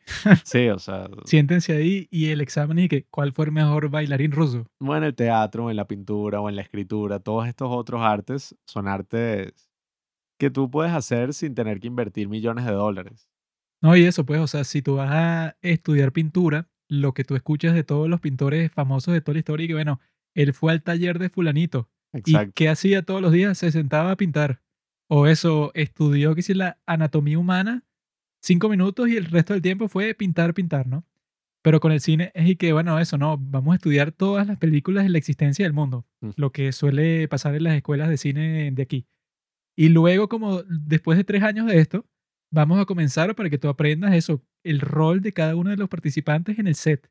Y luego, poco a poco, tú haces un cortometraje con tus amigos y, ¿qué? ¿Por qué no es eso desde el principio? ¿no? Y que te ponen a hacer algunas tareas en ese interín que es como, no, me mandaron a hacer un cortometraje sin audio para yo poder aprender la magia del video. Y es que, marico, ¿en qué año estamos? En No, y 1897. que primero sin audio, después uno en blanco y negro, después uno a color, después y que, ajá, y eso que no sé ni qué te enseñó. Usualmente lo que pasa es que son un pocotón de, no sé, material porquería que nunca va a salir a la luz y que lo terminan botando, pues, porque es que, bueno, al, bueno, tú puedes decir, eso se hizo para practicar, ese es su único objetivo. El problema es que uno ve a estos otros grandes autores y es como que no, bueno, él cuando se graduó de una escuela de cine, él hizo su película. O sea, para graduarse tuvo que hacer una película. En este caso, ni siquiera están haciendo una película en el país en general. Mm. Entonces es como que, bueno, qué estupidez. Pero la de David Lynch, que fue Eraserhead, que fue que eso, pues su película así cuando terminó de estudiar cine y la hizo que sí con diseñador de producción y Jack Fisk. Y eso pues que es que sí el mejor de toda la historia. Y con otra gente que estudiaba con él, pero fue así como que la conclusión de un estudio largo de cine.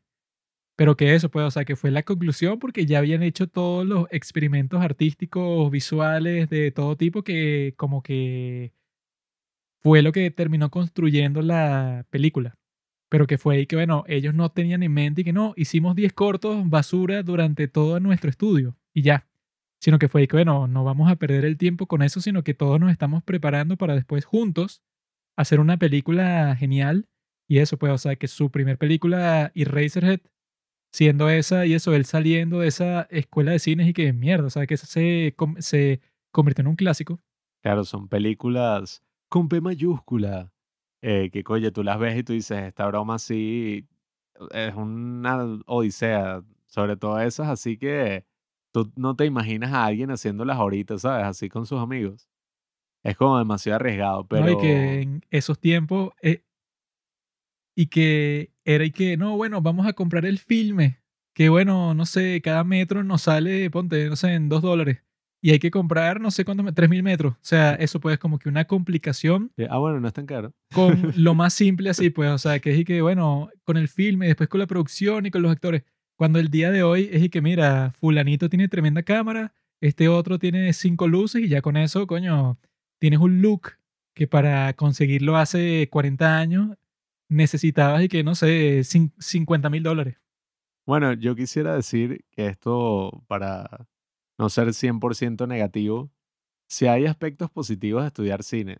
Por ejemplo, si tú estás estudiando cine, quizás puedas conseguir otras personas en la escuela que también quieran hacer películas y que les guste todo lo que a ti te gusta y puedas crear una especie de crew, una especie de equipo de, ay, no sé, este le gusta la cinematografía, este le gusta el diseño sonoro, este le gusta el diseño de arte. Y, oye, quizás puedas conocer a la gente que te va a ayudar en tu carrera. Y bueno, siempre es importante, ¿no? Estar en ese mood así de aprender, en ese mood donde vas a estar viendo muchísimas películas y todo eso. Sin embargo, existen una gran cantidad de problemas que hacen muy, pero muy poco atractivo todos estos beneficios, ¿no? De las escuelas de cine. Y es que, bueno, principalmente en nuestro país, yo creo que hasta también califica, estudiar cine es caro. No es como, ay, bueno, sí, voy a este sitio, la paso bien, conozco gente, hago unos cuantos cortos. No, o sea, es muy caro. En algunos países es muy caro porque utilizan ese fondo para hacer películas en la escuela, pues cortometrajes. Como que, ay, mira, todo lo que se da al final queda un fondo para que tú puedas hacer tu cortometraje o se pueda hacer un gran cortometraje, ¿no? En la escuela. Eso no pasa aquí en lo absoluto. Eso se utiliza para pagar a los profesores, todo eso. Y, oye, es muchísimo dinero. En Estados Unidos es carísimo. La gente, a juro, se debe endeudar para poder estudiar, bueno, casi cualquier cosa, pero el cine es muy, muy, muy caro. Y es súper absurdo que tú vayas a dar tanto dinero sin ver un beneficio como los que tú tenías al principio de las escuelas de cine, que eso es a lo que voy.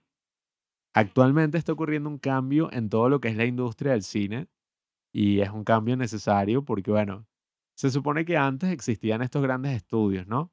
Estoy hablando ya de los años 60, de los años por ahí, los 50, los 60, que estaban estos grandes estudios, Warner, que, no sé, se ponían a, hacer películas casi que por encargo y tenían a estos productores que hacían que si las figuras del autor, ¿no?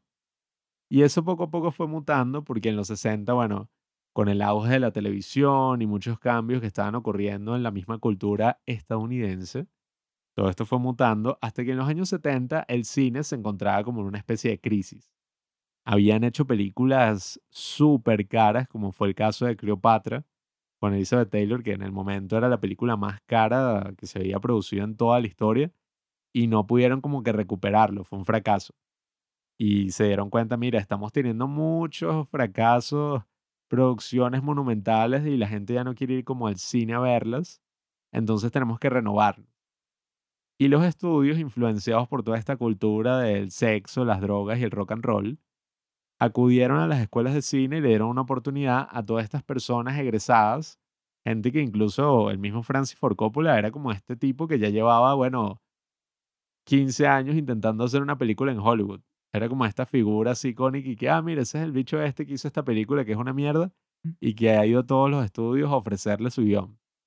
Y precisamente todos estos hippies graduándose de unas escuelas de cine donde se conocieron y se formaron estos grupos de, bueno, gente que ahorita es impensable que, no, bueno, George Lucas estaba ahí con su amigo Steven Spielberg y hablaron con Francis Ford Coppola y Martin Scorsese pasó por la fiesta como que todo este grupo ahí de estrellas que, bueno, básicamente moldearon la industria que tenemos hoy en día. Eso se fue desarrollando hasta que ya en los años 90 teníamos esta cultura de que no, bueno, ya los festivales de cine independiente, o sea, el cine independiente, ya no, tú no tienes que depender de un gran estudio así clásico para hacer tu película. Y teníamos a todos estos grandes autores como Tarantino, eh, básicamente toda una generación que se crió o empezó, lanzó su carrera con cine independiente y teníamos todos estos festivales Sundance, no sé qué broma tal. Y todo eso iba como surgiendo de lo que son las escuelas de cine. Era como, oye, este grupo así en Los Ángeles que se conoce y tiene conexiones en la industria, etcétera. En la actualidad eso ya no es así, porque ya como que se democratizó un poquito, ¿no? La idea de hacer cine, todas esas tecnologías un pendejo en Venezuela como yo las puedo aprender así viendo videos de YouTube. Y no es como que, ay, no, tú tienes que meterte en la industria para saber usar este programa. Ves tutoriales y un tipo de la India te lo explica súper bien. Entonces ahora nos encontramos como en una encrucijada donde los festivales de cine no son como esta gran ventana, esta gran, no sé, oportunidad para el éxito de todos los cineastas independientes porque ya mandan demasiado. Creo que para Sundance eran como 50 mil. ¿Cuánto eran? Eran un número exagerado. O sea, creo que eran, bueno, para dar un número conservador, creo que eran como 20 mil obras que mandaron a Sundance el año pasado. Y lo que escogen es que el 0,3. Exacto, o sea, hay muy pocas probabilidades de que hagan una cosa así. Aumenta muchísimo tus chances si tienes como ciertas conexiones en la industria, lo cual es lógico, pues, o sea, tiene sentido de que si tienes un gran cinematógrafo, un gran actor, Yo te tengo escojan. un tío que se llama Harvey Weinstein. Ah, Y él coño. dice que nos puede meter en el festival este de Venecia, ¿está claro? Él es el tío de los padres del cine. Él dice que tiene un cheque ahí bien grande que me puede dar, pero yo solo le tengo que hacer unos cuantos favores y listo, y no. Produce la película. Bueno, activos, activos en la pista.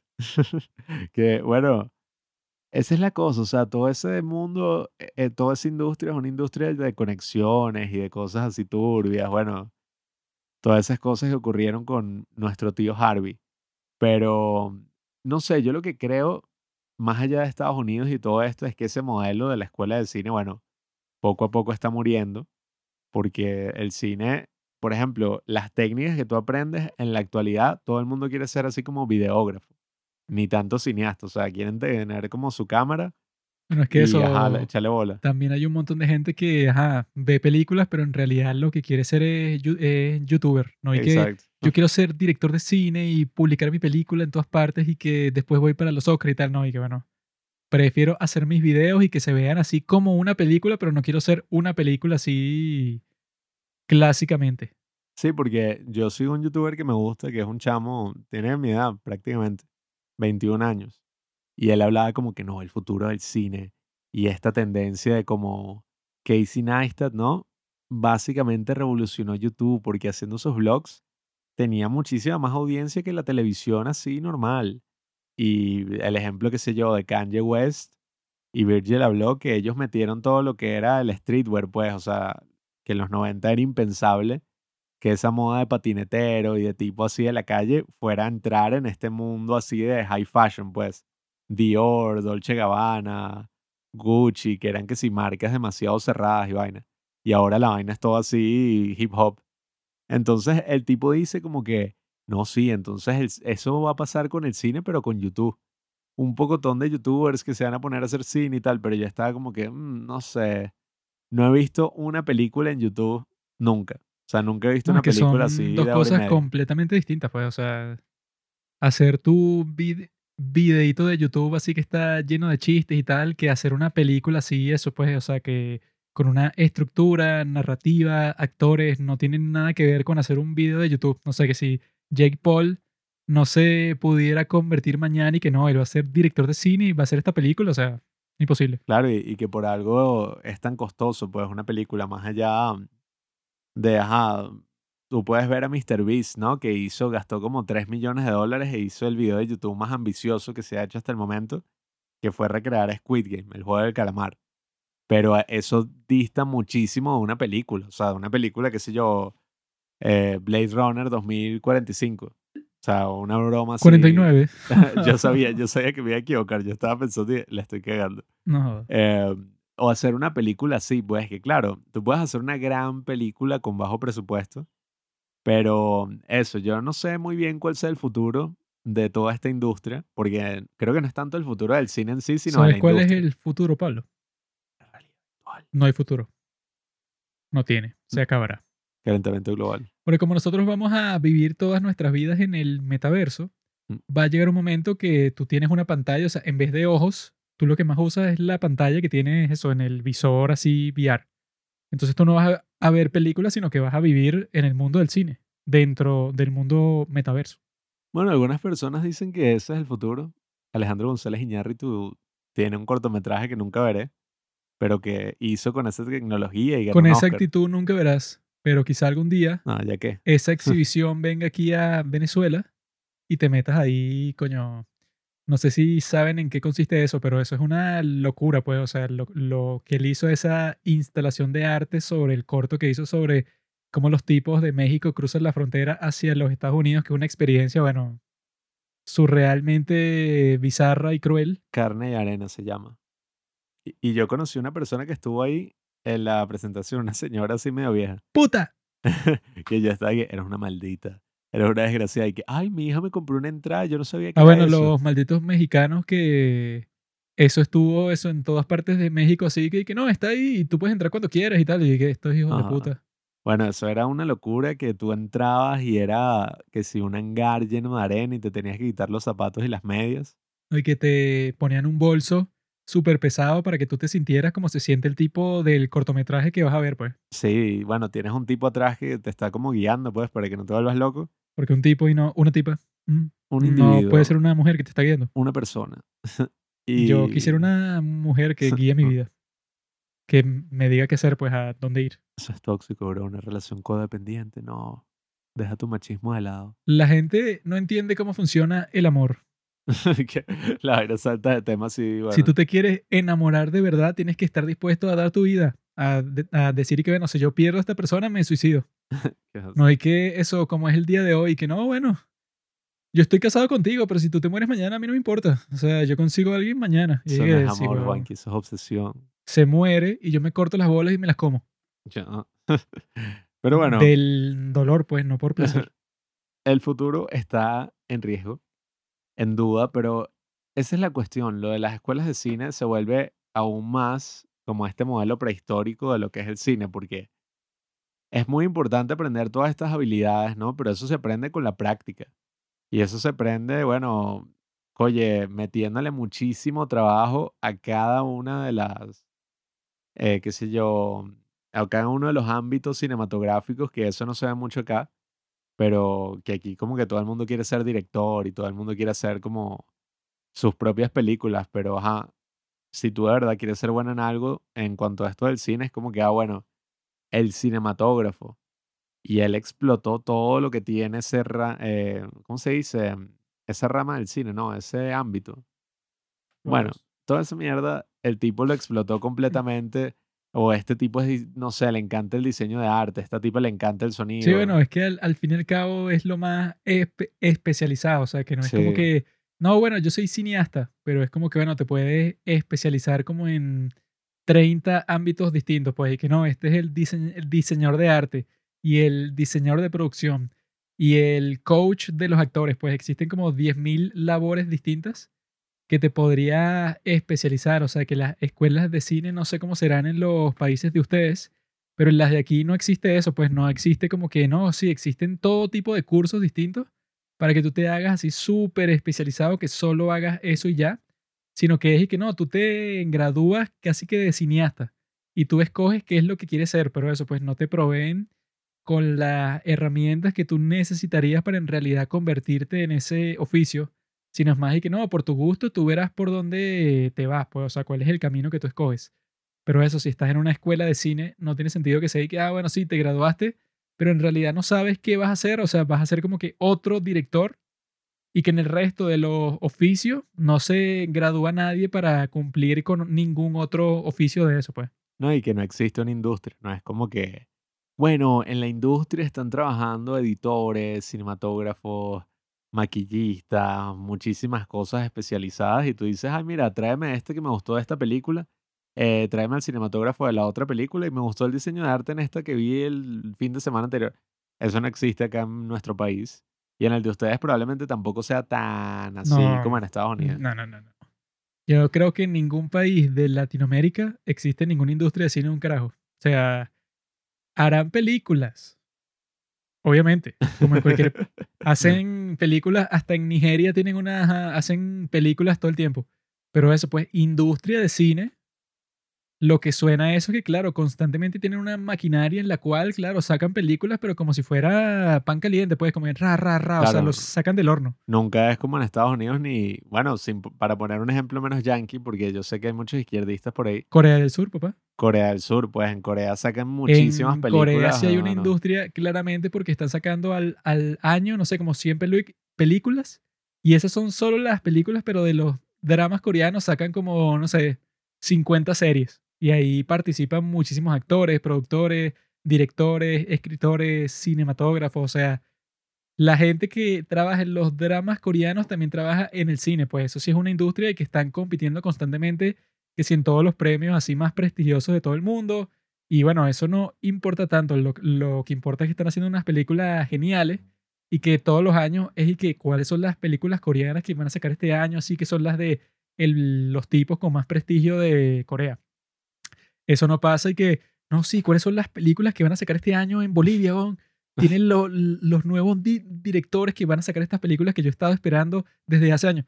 Obviamente que eso no existe ni en Perú, ni en Argentina, ni en México. O sea, Sí, no, eso es algo bastante único. no hay mucha comparación ahí. Y bueno, eso genera algunos problemas, pero mm, más allá de eso, sin querer ser, no sé, la próxima, el próximo Hollywood, por ejemplo.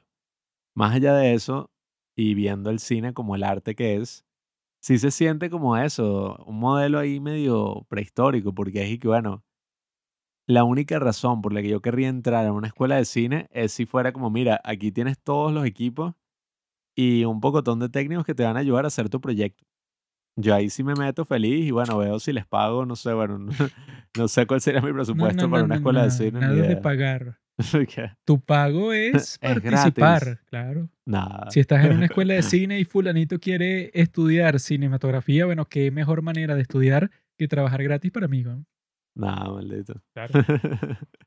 Trabajarás eso, te pagarán cuando trabajes, hagas tu, no sé, tu video musical, porque esa es la cuestión. Nosotros hemos conocido algunos idiotas que son y que sí, yo estudio cine y tal. Y en realidad lo que quieren hacer, y no solo lo que quieren hacer, lo que son competentes para hacer son videos musicales. Máximo. Dedícate a eso, eso es lo que tú puedes hacer, pero en realidad tú no podrías trabajar en ninguna película porque eso, pues, casi que no te gusta el cine, o que lo estás haciendo más que si por el prestigio o por la cuestión romántica que te ofrece el cine, pero tú no tienes eso, pues, la dedicación para que te salga bien nada. Claro, hay gente que ni siquiera ve películas. Es como que no, bueno, yo, o sea, amo el cine, quiero hacer cine, me muero por el cine y que, ajá, pero ¿cuál es tu director favorito? Esto, lo otro. Y bueno, Tarantino. No, no, y que... Eso yo lo vi en la escuela, ¿no? ¿Tú conoces a yo- Tarantino? No, es que eso, pues yo he visto las películas que me han puesto en la escuela, pero yo casi no tengo tiempo para ver películas Ajá, en mi sí, vida normal otra. porque estoy trabajando, en, no sé, en cualquier cosa. Y es y que, bueno, de esa forma, nunca vas a hacer, eh, y que no, yo escribo, pero yo no leo, porque no Sí. tengo tiempo. Y que, bueno, no funciona así. weón. Si tú quieres ser un buen escri- escritor, normalmente las personas que son buenos escribiendo historias y novelas y libros y tal, son gente que se la pasa todo el tiempo leyendo otras novelas y de ahí saca ideas para su propio trabajo. No, y que no, bueno, yo nunca veo películas, pero eso, soy cinematógrafo. ¿qué? No, y que uno siente como ese vacío en lo que significa, bueno, la actitud artística, ¿no? Porque es como que, sí, bueno, hay que ver, hay que trabajar mucho en el guion, hay que pulirlo, tiene que ser un guion muy bueno. Un guion que, oye, esté bien avanzado. Y yo dije, ah, pero ¿sobre qué es? Oye, todavía no sé, pero tiene que tener esos tres, esos, los tres actos ahí argumentales bien Ah, bueno. puestos y esto y lo otro. Y como que, ¿qué? Eso fue lo que me dijeron a mí cuando nosotros estábamos haciendo nuestro primer cortometraje que se llama Anticipación. Bueno, yo les voy a poner el link del último cortometraje que hicimos en, en la descripción de este capítulo para que, bueno, para que se instruyan un poco, amigos. Eh, yo estaba, eso pues, en una reunión con unas personas que supuestamente iban a producir este cortometraje. Y entonces una maldita loca, le- leyendo el guion, ¿verdad? Que yo ya le había mandado y ella se lo trajo impreso, ¿no? Para la reunión. Y entonces la, la tipa empezó a pasar las páginas del guion así y que bueno, es que tú tienes un gran problema. Porque en tu guion, tú lo que tienes es que primera página, desarrollo de personaje y la ponía así sobre la mesa. Segunda página, desarrollo de personaje y la ponía así sobre la otra página. Y que tercera página, desarrollo de personaje y así, así, así, hasta que llegó a la página 15. O sea, que tenías tenía que 15 decir, páginas eh, guion. La cuarta página, déjame adivinar, desarrollo de personaje. No, o sea, lo fue diciendo así. Y que bueno, esta tipa está loca porque lo dijo con todas las páginas. Y que, Que ladilla. ok. Y, y que no, un guion, según yo, ap- yo aprendí en mi escuela, tiene que ser los tres actos, pues, o sea, tiene que llegar un momento en la historia en donde pase algo irreversible para que el protagonista tenga que tomar una decisión así súper importante y entonces cuando él tome esa decisión, entonces la audiencia lo conoce porque eso, pues, supo cómo se comporta en los momentos de crisis y al final llega a eso, pues, la resolución de la historia en donde el clímax se resuelve y tal. Y que bueno, Esto es lo más estúpido que he escuchado en mi vida porque eso es una fórmula que fue creada para las películas de Hollywood, para películas en donde las eh, estás invirtiendo millones de millones de dólares. Entonces no te puedes dar el lujo de que cualquier película va a ser y que no, bueno, él verá porque es una obra de arte y él verá cómo la produce y cómo la estructura y tal, no. En Hollywood eso pues cuando existe una industria, la mayoría de las películas van a ser producidas a través de una fórmula como pasa que sí con las películas de Marvel. Entonces, en Hollywood, cuando eso, cuando era el tiempo de los blockbusters, pues que si los años 80, 90 y tal, existía esa fórmula, esa estructura que todo el mundo seguía, que era que, ah, bueno, pasa esto y esto y esto, incluso hasta el minuto que va a pasar dentro de la película, tú tenías que proveer como que todos esos datos. Si tú en realidad querías que te produjeran una película y que fuera parte de Hollywood, pues, porque así funcionaba. Pero eso, pues, esa estúpida aprendió eso en su escuela y quería aplicarlo a un documental que costaba unos pocos cientos de dólares en Venezuela. Pues, a un cortometraje. cortometraje que, que costaba eso, pues unos pocos cientos de dólares en Venezuela, eh, que duraba, creo que duró al final como 12 minutos. Entonces, explícame en esos 12 minutos cómo es que tú vas a meter y que primer acto, segundo acto y tercer acto. Eso no fue creado para un cortometraje. Eso fue creado para un blockbuster de Hollywood. Y eso, pues, probablemente así te lo enseñaron en tu escuela pero tú eres tan idiota que no pudiste ni captar eso. O sea, pues, o sea que cuando tú aprendes de esa forma es la peor forma de, de aprender que existe. Pues, o sea, que tú no aprendes como que el concepto para que lo puedas adaptar a cualquier situación que tú te encuentres más tarde en tu vida, sino que tú como que te lo aprendiste de memoria y lo aplicas así, pero independientemente del contexto, y terminas haciendo una, una cuestión que no tiene ningún sentido con respecto a la realidad, pues a lo que tienes enfrente. No, y que tú puedes después decir, claro, es que todo tiene esa estructura de los tres actos, todo parte así, esto, lo otro, tal.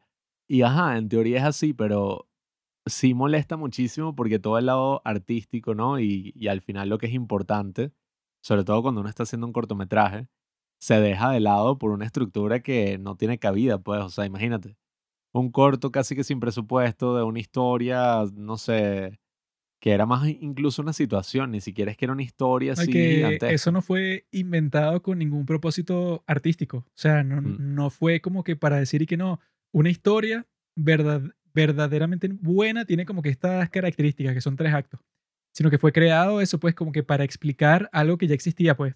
Eso puede, o sea, que se, hay muchos guionistas de Hollywood y todo que dicen y que no, el tipo que me enseñó a mí a escribir guiones fue Aristóteles en, ah, su en su poética es que el tipo describe las estructuras y los actos de estas obras griegas y tal. Y entonces es como que sin sentido, pues, o sea, porque Aristóteles haciendo ese libro hace miles de años, el tipo estaba describiendo unas obras de teatro de hace cientos de años de que él, de, de que él naciera. O sea, él estaba como que tratando de comprender cómo fue que estos artistas hicieron, ¿verdad? Todas estas obras clásicas de Grecia. Claro, no es que lo escribieron ni siquiera ellos, pues, ¿no? No, o sea... Sófocles escribiendo el libro. E, eso, o sea, no, y que eso, pues, o sea, los grandes artistas de teatro de Grecia usaron el libro de Aristóteles para saber cómo hacer una historia buena. Obviamente que no pasó así, sino que eso fue como que algo escrito un montón de tiempo después de las obras así más clásicas, pues, de la historia de Grecia y que el tipo eso, pues él no las, o sea, ni las habrá presenciado pues en su forma original, pero él las trata de describir como él las ha visto y eso pues tratando de recalcar cuáles fueron los mejores aspectos y tal. Y no tiene mucho sentido hacer lo que hace Aaron Sorkin, que es el que dice eso, porque es que, ah, huevón, y eso que tiene que ver con eso miles de años después, y que tú quieres como que estructurar una historia, eso pues sobre todo que en el mundo de las novelas. Por ejemplo, yo he leído un montón de novelas que no hay ningún sitio para ningunos tres actos de un coño, pues que si las de Murakami son como que, van aquí no hay ningún tres actos de nada. Aquí pasan un montón de cosas y el personaje no sabe qué hacer, o sea, es más como que una estructura más natural, ¿verdad? Y a él le funciona y eso pues, o sea, no hay que tomar como que esa posición dogmática que si toma un montón de gente y que no, la forma correcta de hacer la historia es esta y que, bueno, así no funciona ningún arte. Y la forma correcta de pintar es esta. Y bueno, en realidad existen 10.000 estilos distintos de pintura, weón. No, y más aún en una etapa donde uno está aprendiendo. Si es una escuela de cine, es y que bueno, esta no es una escuela de cine para futuros productores Mm. hollywoodenses en los años, no sé, 90. Es como que no, aquí estamos literalmente aprendiendo para una industria que ni existe, entonces podemos hacer lo que nos dé la Ah, gana. no, y casi se me olvida. La estúpida esa que me dijo todo eso del guion, ella se estaba, o sea, estaba compartiendo un guion que ella y que llevaba haciendo y que hace dos años. Entonces yo cuando escucho eso, yo le pregunto y que, ah, pero para una película, ¿no? O sea, el guion que está escribiendo. Y Eric que no, no, para un cortometraje que sí de 15 minutos. Y yo, ¿y No, qué? ¿Qué? Y que no, sí, es porque yo estaba investigando sobre el suicidio. Era sobre el suicidio, que ese es que sí el tema más estereotípico para hacer un sí. cortometraje. Y que no, yo estuve estudiando los perfiles psicológicos de la gente para poder escribirlo de la mejor forma. Y que bueno, ahí fue que yo estaba y que este tipo es una estúpida. ¿Cómo es que va a pasar dos años haciendo un guion para un cortometraje de 15 minutos? Y que bueno, ya, esto es una vaina ridícula. Y que probablemente nunca hizo. y si hizo, nunca se lo va a mostrar a nadie porque, bueno, esa es toda la cuestión. Lo de los cortometrajes es lo lógico porque, ajá, es corto y lo puedes llevar a varios sitios y puedes aprender ciertas técnicas ahí. Pero, oye, muchísima gente se decepciona porque quieren hacer un cortometraje como si fuera, bueno, mira, esta es mi obra maestra, esta es mi vida. Necesito, bueno, sacar todo mi potencial aquí y matarme haciendo este corto. Y obviamente se decepciona muchísimo porque son, bueno, muchísimos amateurs que están Bueno, es que eso, trabajando en una cosa. como dice mi gran amigo Andrés Pripchen, Mm. nadie se sienta en un sitio a ver cortometrajes y que "Ah, no, hoy voy a ver Exacto. cinco cortometrajes de mis dir- di- directores preferidos y que nadie dice eso, sino que tú te sientas a ver o una serie de televisión o una película o un anime, o sea, todas estas cosas que tienen una producción que, bueno, que les costó 10 mil millones de dólares y 10 mil años producirlo. Es hasta más productivo hacer un video de Nadie- YouTube, por ejemplo. Nadie está de que no, sí, hoy yo voy a ver un cortometraje de un chamo que yo conozco de México, otro de Argentina, otro de Perú. Nadie hace eso. Entonces que tú te pongas y que no, bueno, yo voy a producir el mejor cortometraje de la historia y voy a pasar un montón de tiempo estructurándolo para que sea perfecto y que, bueno, ¿cuál es el punto? Eso pues es como lo que tú dijiste, es mucho más productivo que haces un video de YouTube que lo podrían ver una audiencia mucho más grande que eso. Otra cosa que la gente hace aquí en nuestro país es que, por ejemplo, te hablan de un cortometraje que están haciendo, pero que te dicen y que no, bueno, está en, pos- está en postproducción y lleva así como nueve meses. Y yo cuando lo termine, no es que se lo voy a mostrar a nadie, ni que lo voy a subir a YouTube, ni nada. Sino que yo lo que voy a hacer es que lo voy a mandar a todos los festivales del mundo, para los que me alcance, los mando a todos. Y como dos años después, es que lo voy a subir a YouTube. Y es que, bueno, dos años después, bueno, ahorita a nadie le importa dos años después, a la gente que le importe va, va, va, va a ser un número negativo, pues que sí, menos 5. No, no, no sé ni cómo eso es posible. Ni siquiera la mamá. Y que sí, sí, ajá. Pero al final de ese proceso nadie lo va a querer ver y que bueno, eso puede, o sea, cuando lo publiques, las, visual, las, visu- las visualizaciones serán así, pues y que menos 23, no sé. No, y que todo parte de una idea de querer ganar el festival más prestigioso y poder ser reconocido por la industria. Pero es como que, amigo, si tu objetivo principal es ganar ese festival, no harías un corto que se te ocurrió de, no sé, cualquier cosa, una vaina, qué sé yo, súper mega personal de 28 minutos. Harías que sí, bueno, qué sé yo, un corto de 5 minutos súper adecuado a las cosas. Harías que sí, déjame ver todo lo que ha ganado este Ah. festival, déjame adecuarme y nadie quiere hacer eso. pues. Bueno, es que yo he visto unas cuantas entrevistas de los tipos que han ganado los festivales, pues así más grandes del mundo, y todos dicen y que bueno, yo hice este cortometraje que sí para Sundance. O Exacto. sea, yo lo hice para ellos. No lo mandé que sea a ningún otro sitio. O sea, pon- ponte que lo mandé, no sé, que sea a los locales de mi pueblo.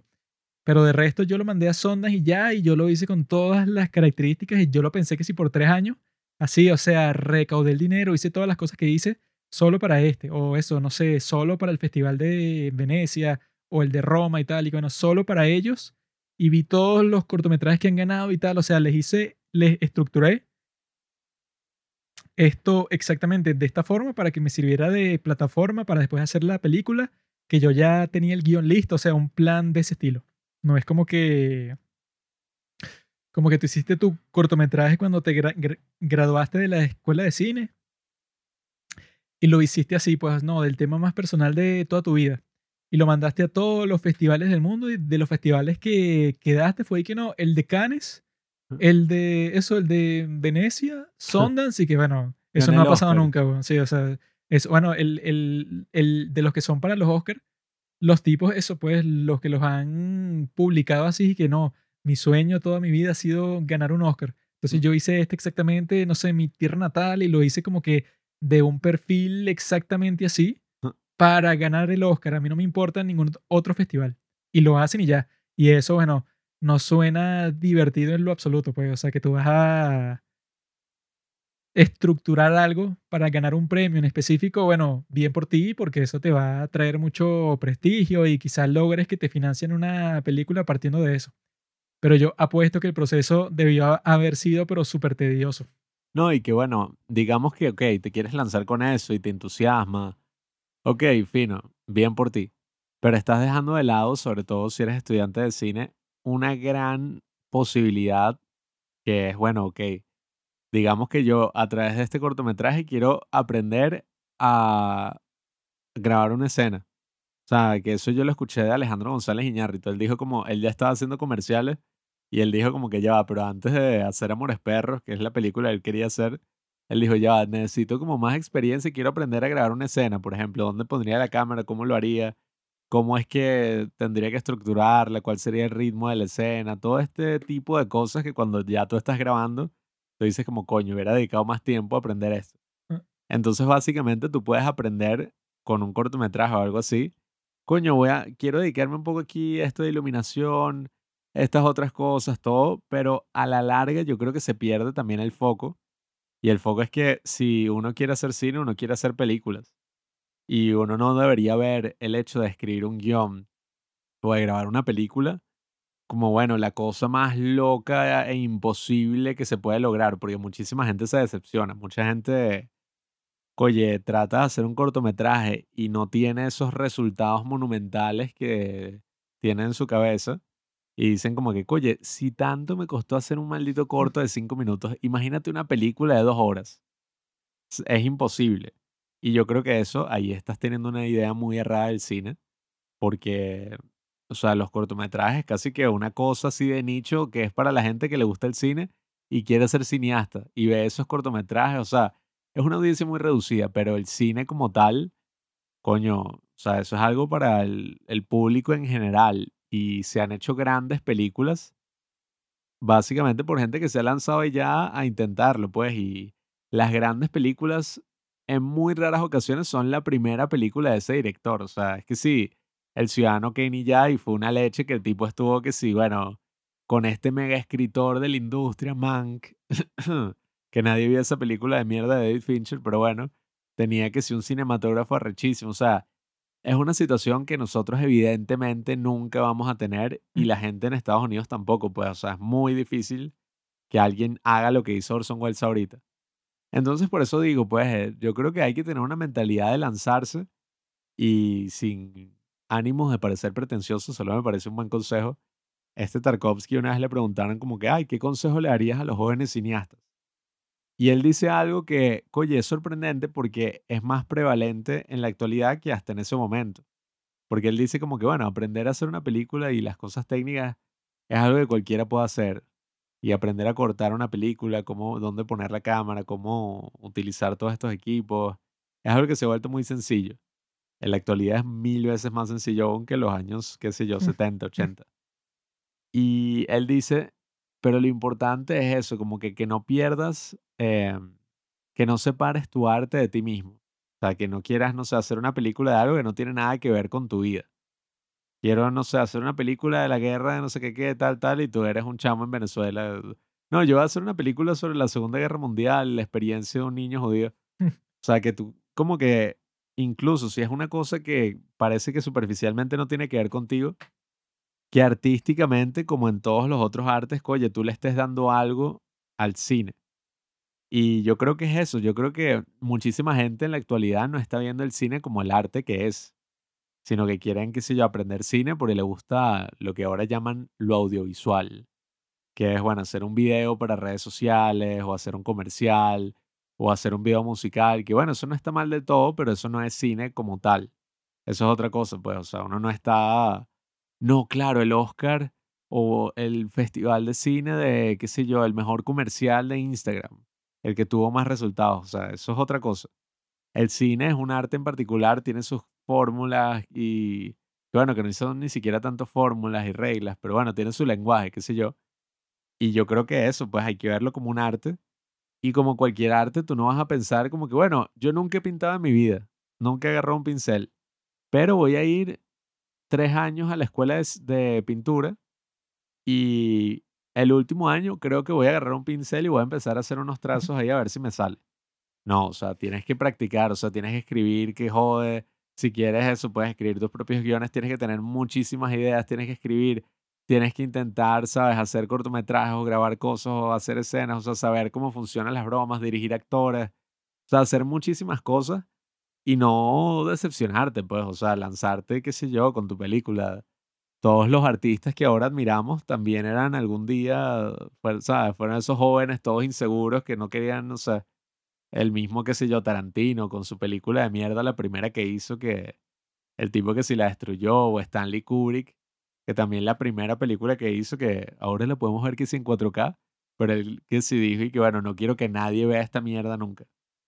Entonces eso, pues no hay que decepcionarse y no hay que jugar el juego de las escuelas de cine, puedes pensar que esto es una cosa también muy privilegiada para unos pocos, algo así prestigioso y tal.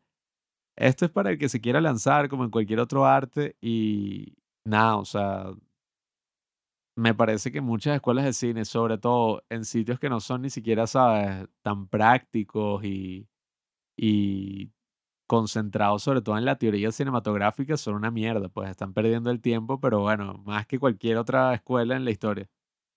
Bueno, es que lo raro que pasa sobre, sobre todo aquí y en sitios como este es que si tú vas a hacer una escuela de cine aquí y ya tienes cosas como YouTube y tienes a un montón de gente que ya está familiarizada con todo lo que tiene que ver con lo audiovisual, pues, o sea, saben cómo grabar un video, saben cómo funciona pues el medio en sí. Entonces es muy raro que tú desde el principio como que te enfoques 100% y así es que yo lo he visto en cómo dan las clases, o sea, porque yo soy muy familiar a este mundo y al mismo tiempo también como cuál es el producto de la escuela. Si tú te pones a ver el producto de la escuela, no, no solo en los cortometrajes que producen, que ya es, suena un poco absurdo, pues, o sea, que lo que produce tu escuela no son películas, sino cortometrajes. Sino que también las personas que salen de la escuela y tú conversas con esas personas, entonces ellos consideran el hecho de grabar como un problema. O sea, es y que eso, pues, o sea, esto es problemático, o sea, conseguir los recursos es un problema y conseguir los actores y conseguir el dinero, todo es un problema.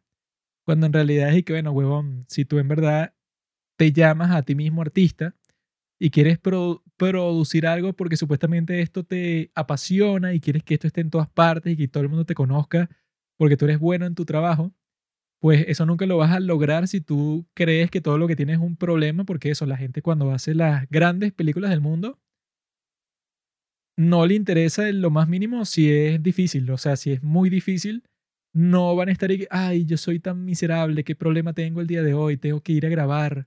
Y es muy difícil eso, eso que si en el ejemplo de, de Revenant con Alejandro González Iñárritu, el mejor director de cine del mundo, que él era muy criticado cuando estaba haciendo The Revenant porque todo el mundo en el set lo que estaba pensando es que mira, tú casi todo lo que estamos haciendo aquí lo puedes hacer en un estudio. ¿Por qué coño estamos en las nieves aquí en Canadá cuando tú te podrías ahorrar un montón de cosas que estamos haciendo aquí em, con efectos especiales?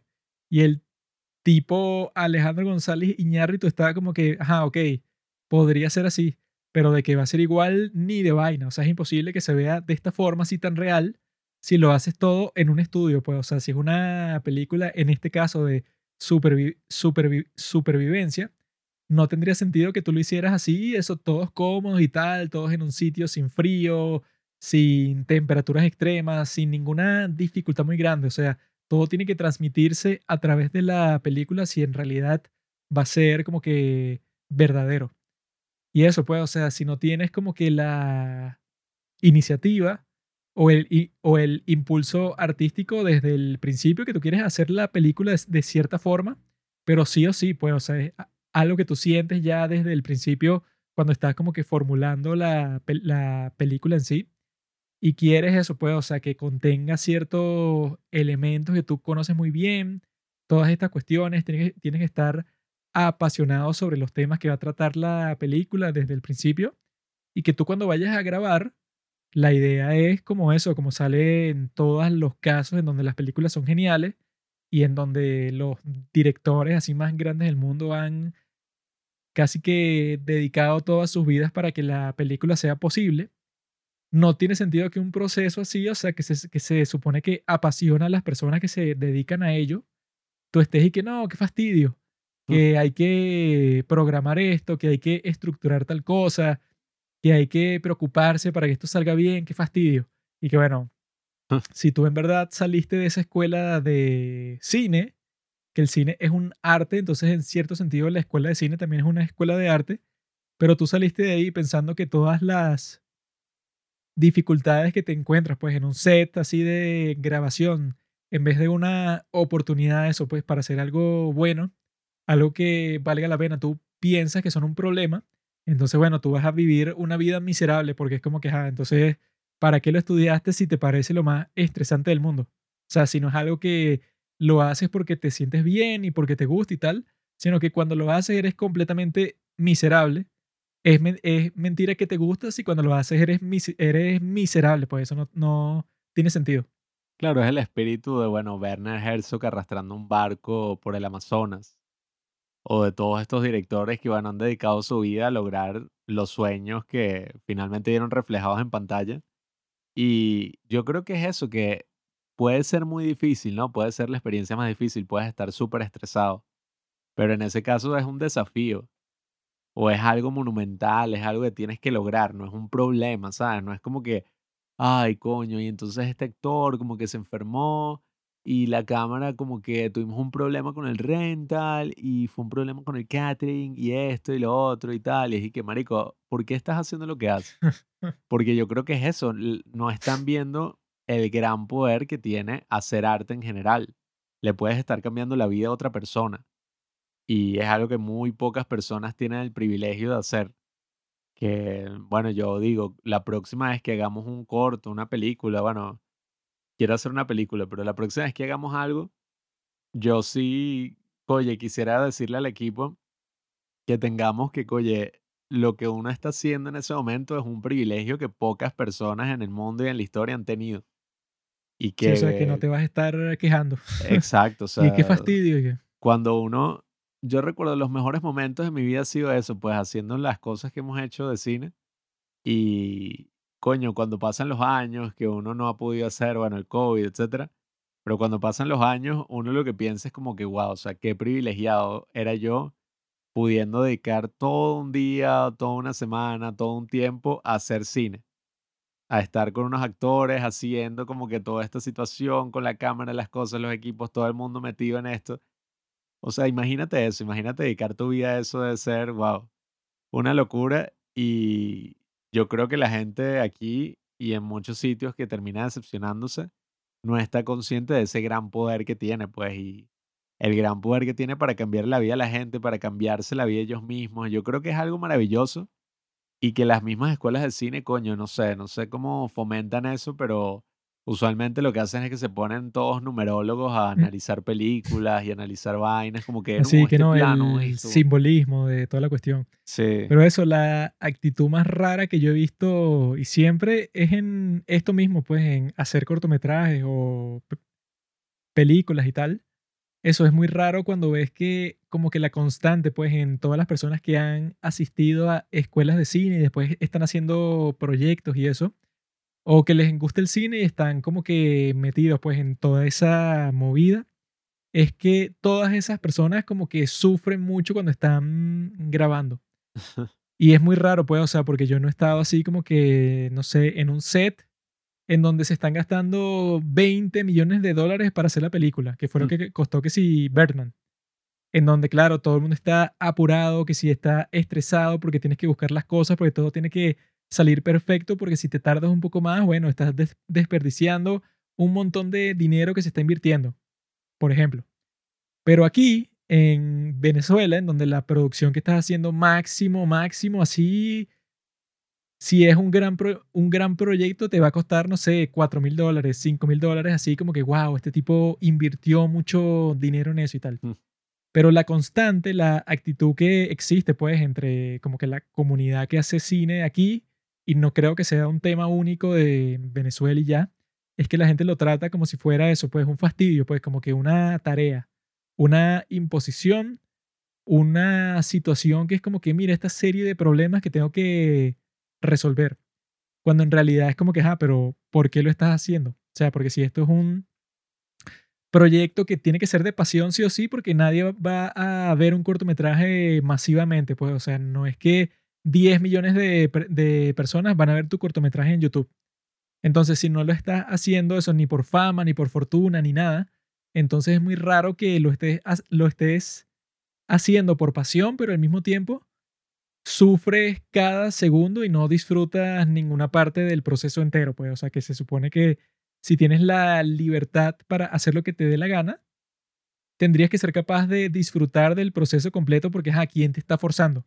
Pero lo raro que nosotros hemos visto en muchas situaciones y que, bueno, que hemos interactuado casi que con todas las personas que hacen cine aquí, mm. porque eso, pues, una comunidad bastante pequeña. Sin embargo, eso, pues, siempre ves el mismo enfoque, el mismo concepto así de que, no, mira, tengo que ir a una pauta, que así es que les dicen aquí, pues, que una pauta, un día que nos vamos a reunir en un sitio y que ha sido muy difícil que esto se hiciera posible, porque tuvimos que conversar con este señor que no nos quería dejar grabar, pero al final lo logramos, pero entonces el catering es muy difícil y el actor no podía llegar, entonces yo le mandé un taxi, eso, pero lo cuentan como si fuera una pesadilla que estás contando, cuando es y que, ah, bueno, o sea, esto no es como que una construcción, pues, o sea, no es una fábrica que estás obligado a estar ahí, porque esa es la forma en que ganas el dinero para mantener a tu familia. Pues aquí nadie está ganando dinero y si estás ganando, estás ganando una miseria, pues, o sea, que si lo poco que le pagas a los actores o a los técnicos de ahí. Entonces, es muy raro que exista eso. Y mi teoría de por qué existe es porque la gente, em, como que existe, pues, esa tendencia, pues, esa naturaleza de que tú quieres que eso que tú estás haciendo sea lo que sea. Puede ser cualquier cosa, pues, o sea, no se limita al ámbito del arte ni nada. puede ser, no sé, que si cualquier estudio que tú tienes, que si, no sé, tú estudias cualquier carrera, sea la que sea. Entonces, no sé si pasa pues en otras culturas así, pero la gente por lo menos aquí tiene esa tendencia así de que no, yo tengo que hacer ver que todo lo que yo estoy haciendo es dificilísimo. O sea, todo lo que yo hago en todo el día es un gran problema, requiere mucho esfuerzo, requiere que no, que yo sea una persona súper genial y súper profesional. Ah, estoy estresado con los parciales. Sí, o sea, hay un montón de gente que se expresa de las cosas que ellos mismos escogieron, en este caso el cine, que bueno, en realidad si tú fuiste el responsable por esa decisión, entonces bueno, si no te gusta, ¿por qué lo estás haciendo? Pues, o sea, a menos que sea por una necesidad total, así que si no lo haces, bueno, pues no tienes dinero para comer y ya. Si ese no es el caso, entonces, ¿y qué? Ah, entonces, ¿por qué decidiste esto? Cuando pudiste haber decidido literalmente cualquier cosa. Pero si estudiaste cine, ¿verdad? Lo que tendría sentido es eso, pues, o sea, que tú disfrutes todo el proceso, así sea difícil, que siempre va a ser eh, difícil, pero eso, porque sea difícil, tú no vas a estar muriéndote, pues, así constantemente y que no, no sé qué hacer y tal, sino que estarías disfrutando lo que te está pasando, pero lo raro es que eso no ocurre. Sí, que incluso yo he visto, hacen un corto con, no sé, 20 personas involucradas y todo un drama y tal, y simplemente es malo, es mediocre, mm. no están como dándolo todo y tienen una idea muy errónea de lo que significa hacer cine, pues como una idea muy industrial. Cuando tú vas y ves una película, yo estaba viendo hace poco un video de cómo hicieron Red Rocket, que es la nueva película de Sean Baker. Y bueno, y que nueva, del año pasado, pero uno ve esa película y uno no piensa mucho sobre cómo se realizó, ¿no? Y por alguna razón me salió un video que hablaba de cuál fue el detrás de cámara y básicamente eran como cuatro personas, sin ningún permiso. Mm. Y la cámara era del director. O sea, el tipo tenía una Arri así de filme que el tipo se compró. Y él trabaja haciendo como publicidades y videos así promocionales, todo este tipo de trabajo así de video. Y con ese dinero fue que pudo más o menos lograr y conseguir algunas personas interesadas para financiar su película.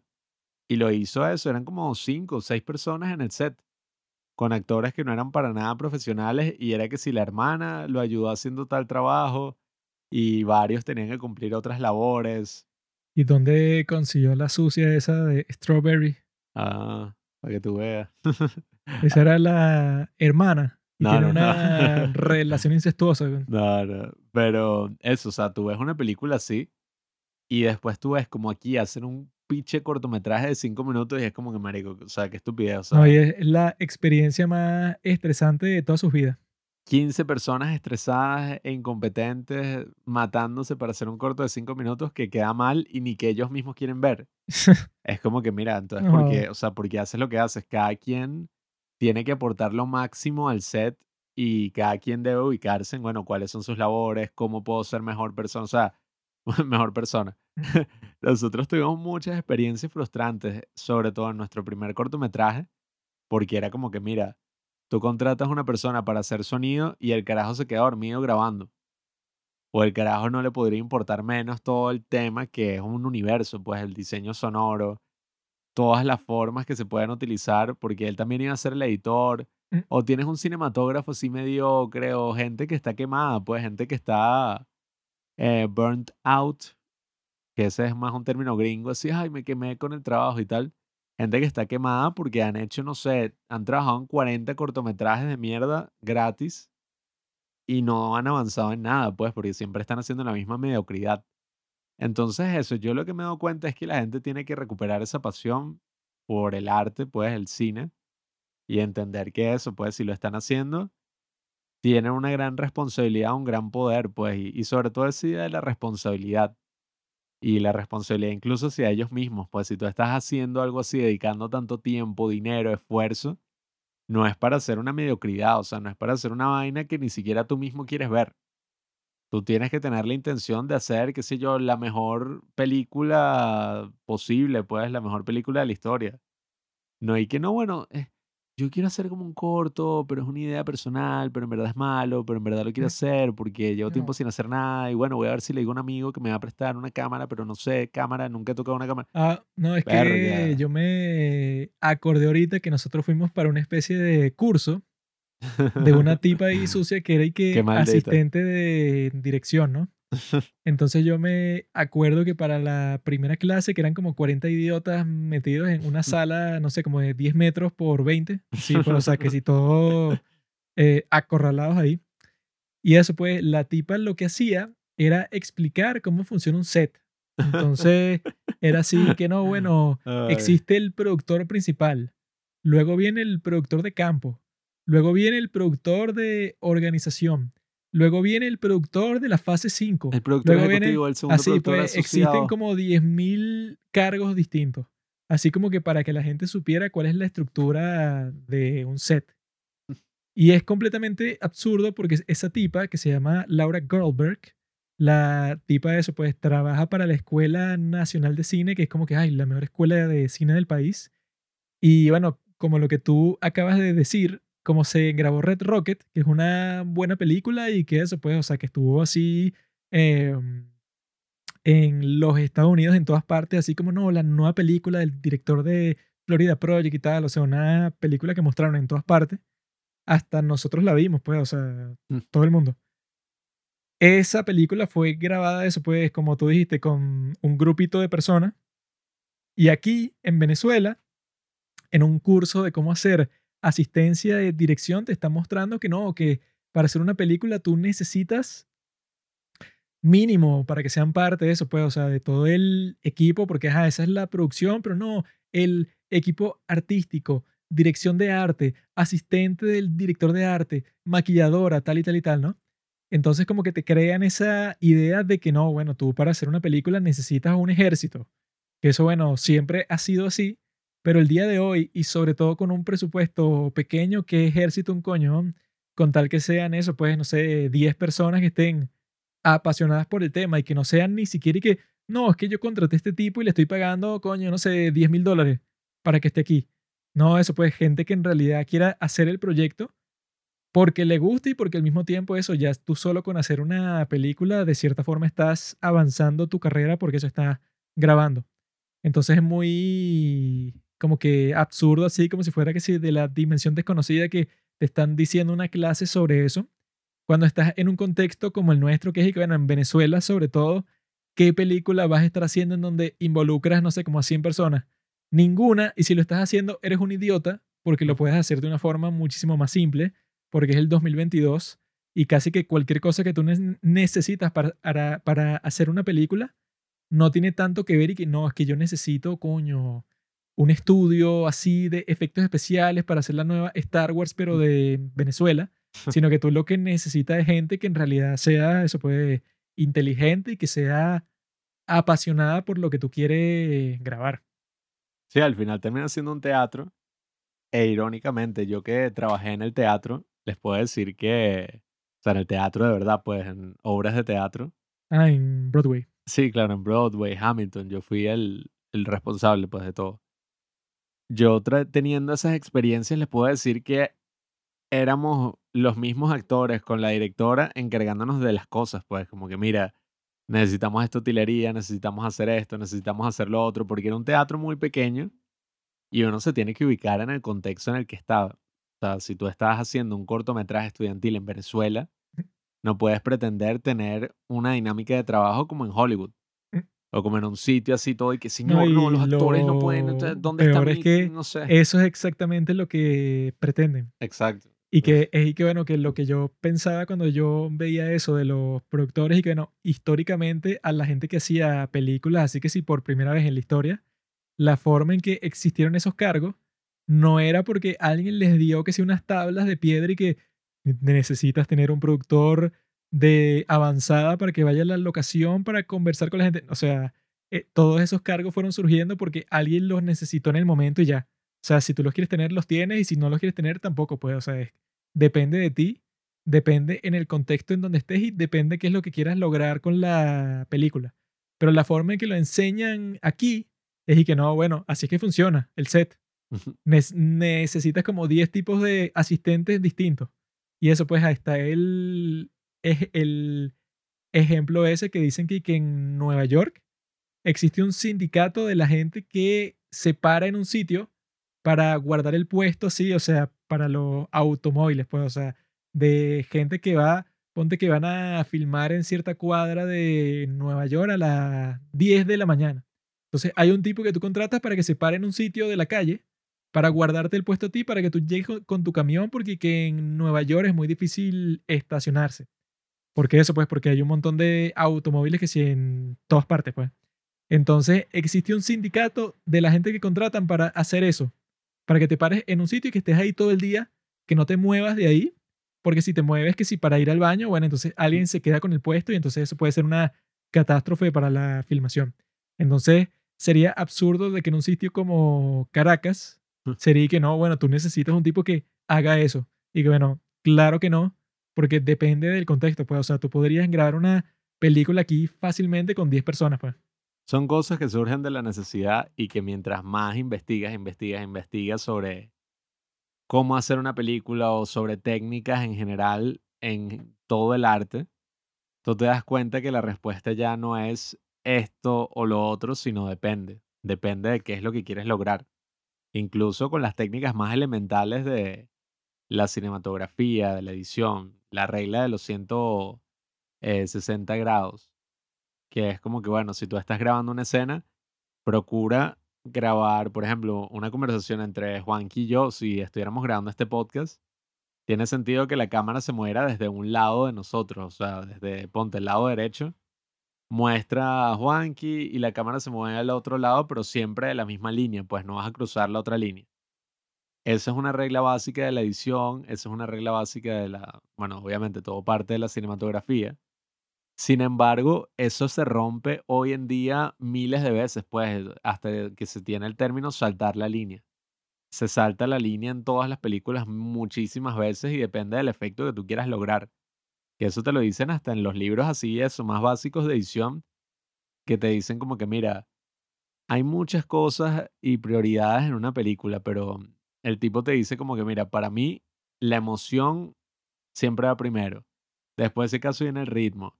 Después viene, qué sé yo, que tenga como que sentido, ¿no? Y la gente se puede ubicar en el montaje. Y lo de la dimensionalidad y todas esas cosas, bueno, eso viene ya como en el cuarto puesto. Entonces es como que, bueno, son cosas importantes, cosas que uno siempre tiene que tener en cuenta y, y puede que sean partes del lenguaje cinematográfico, pero que al final es un arte, pues todo depende de lo que tú quieras lograr. Y si tú piensas que un arte tan complejo y diverso como el cine es una cuestión reducida que, no sé, leíste en una lámina de PowerPoint y ya, y todo es súper sencillo y básico así, estás muy equivocado. Y eso, bueno, esa experiencia que tuvimos en esa mierda de taller, que por cierto nos votaron, o bueno, más bien nosotros decidimos no ir más, porque eran como tres sesiones y nos dejaron fuera una clase por llegar tarde.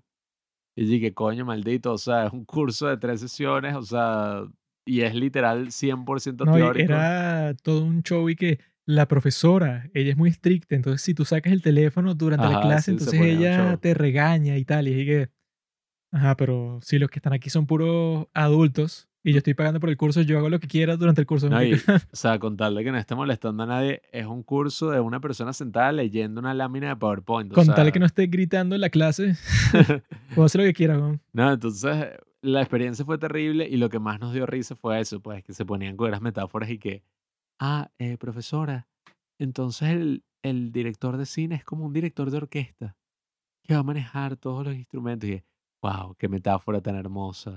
Oh, sí, y qué bueno, marico, más bien como una banda de pueblo que se puede hacer aquí, pues que si el carajo y tres amigos que van a tocar no, los y bueno, y esa tipa, la que era la, su- la supuesta profesora, esa tipa fue la asistente de dirección en una película que se llama Pelo Malo, que es que sí, una de las peores películas de toda la historia, o sea, no solo de Venezuela, sino de toda la historia. Entonces es un poco raro que, que sí, vamos a aprender de un grupo de gente que todo lo que ha hecho son pura mierda. Entonces es como que, bueno, ajá, no sé qué me vas a enseñar, porque eso es como que tú quieras ser, no sé, el mejor jugador de fútbol del mundo y vas a aprender de un equipo, bueno, eso pues unos tipos que, no sé, un equipo amateur que nunca ha jugado un torneo oficial, los tipos te van a enseñar y que no, tú tienes que patear el balón de esta forma y que, ¿qué vas a saber tú, weón? Tienes que aprender, coño, del Real, del Real Madrid, pues, o sea, que han ganado, no sé, 10.000 Champions.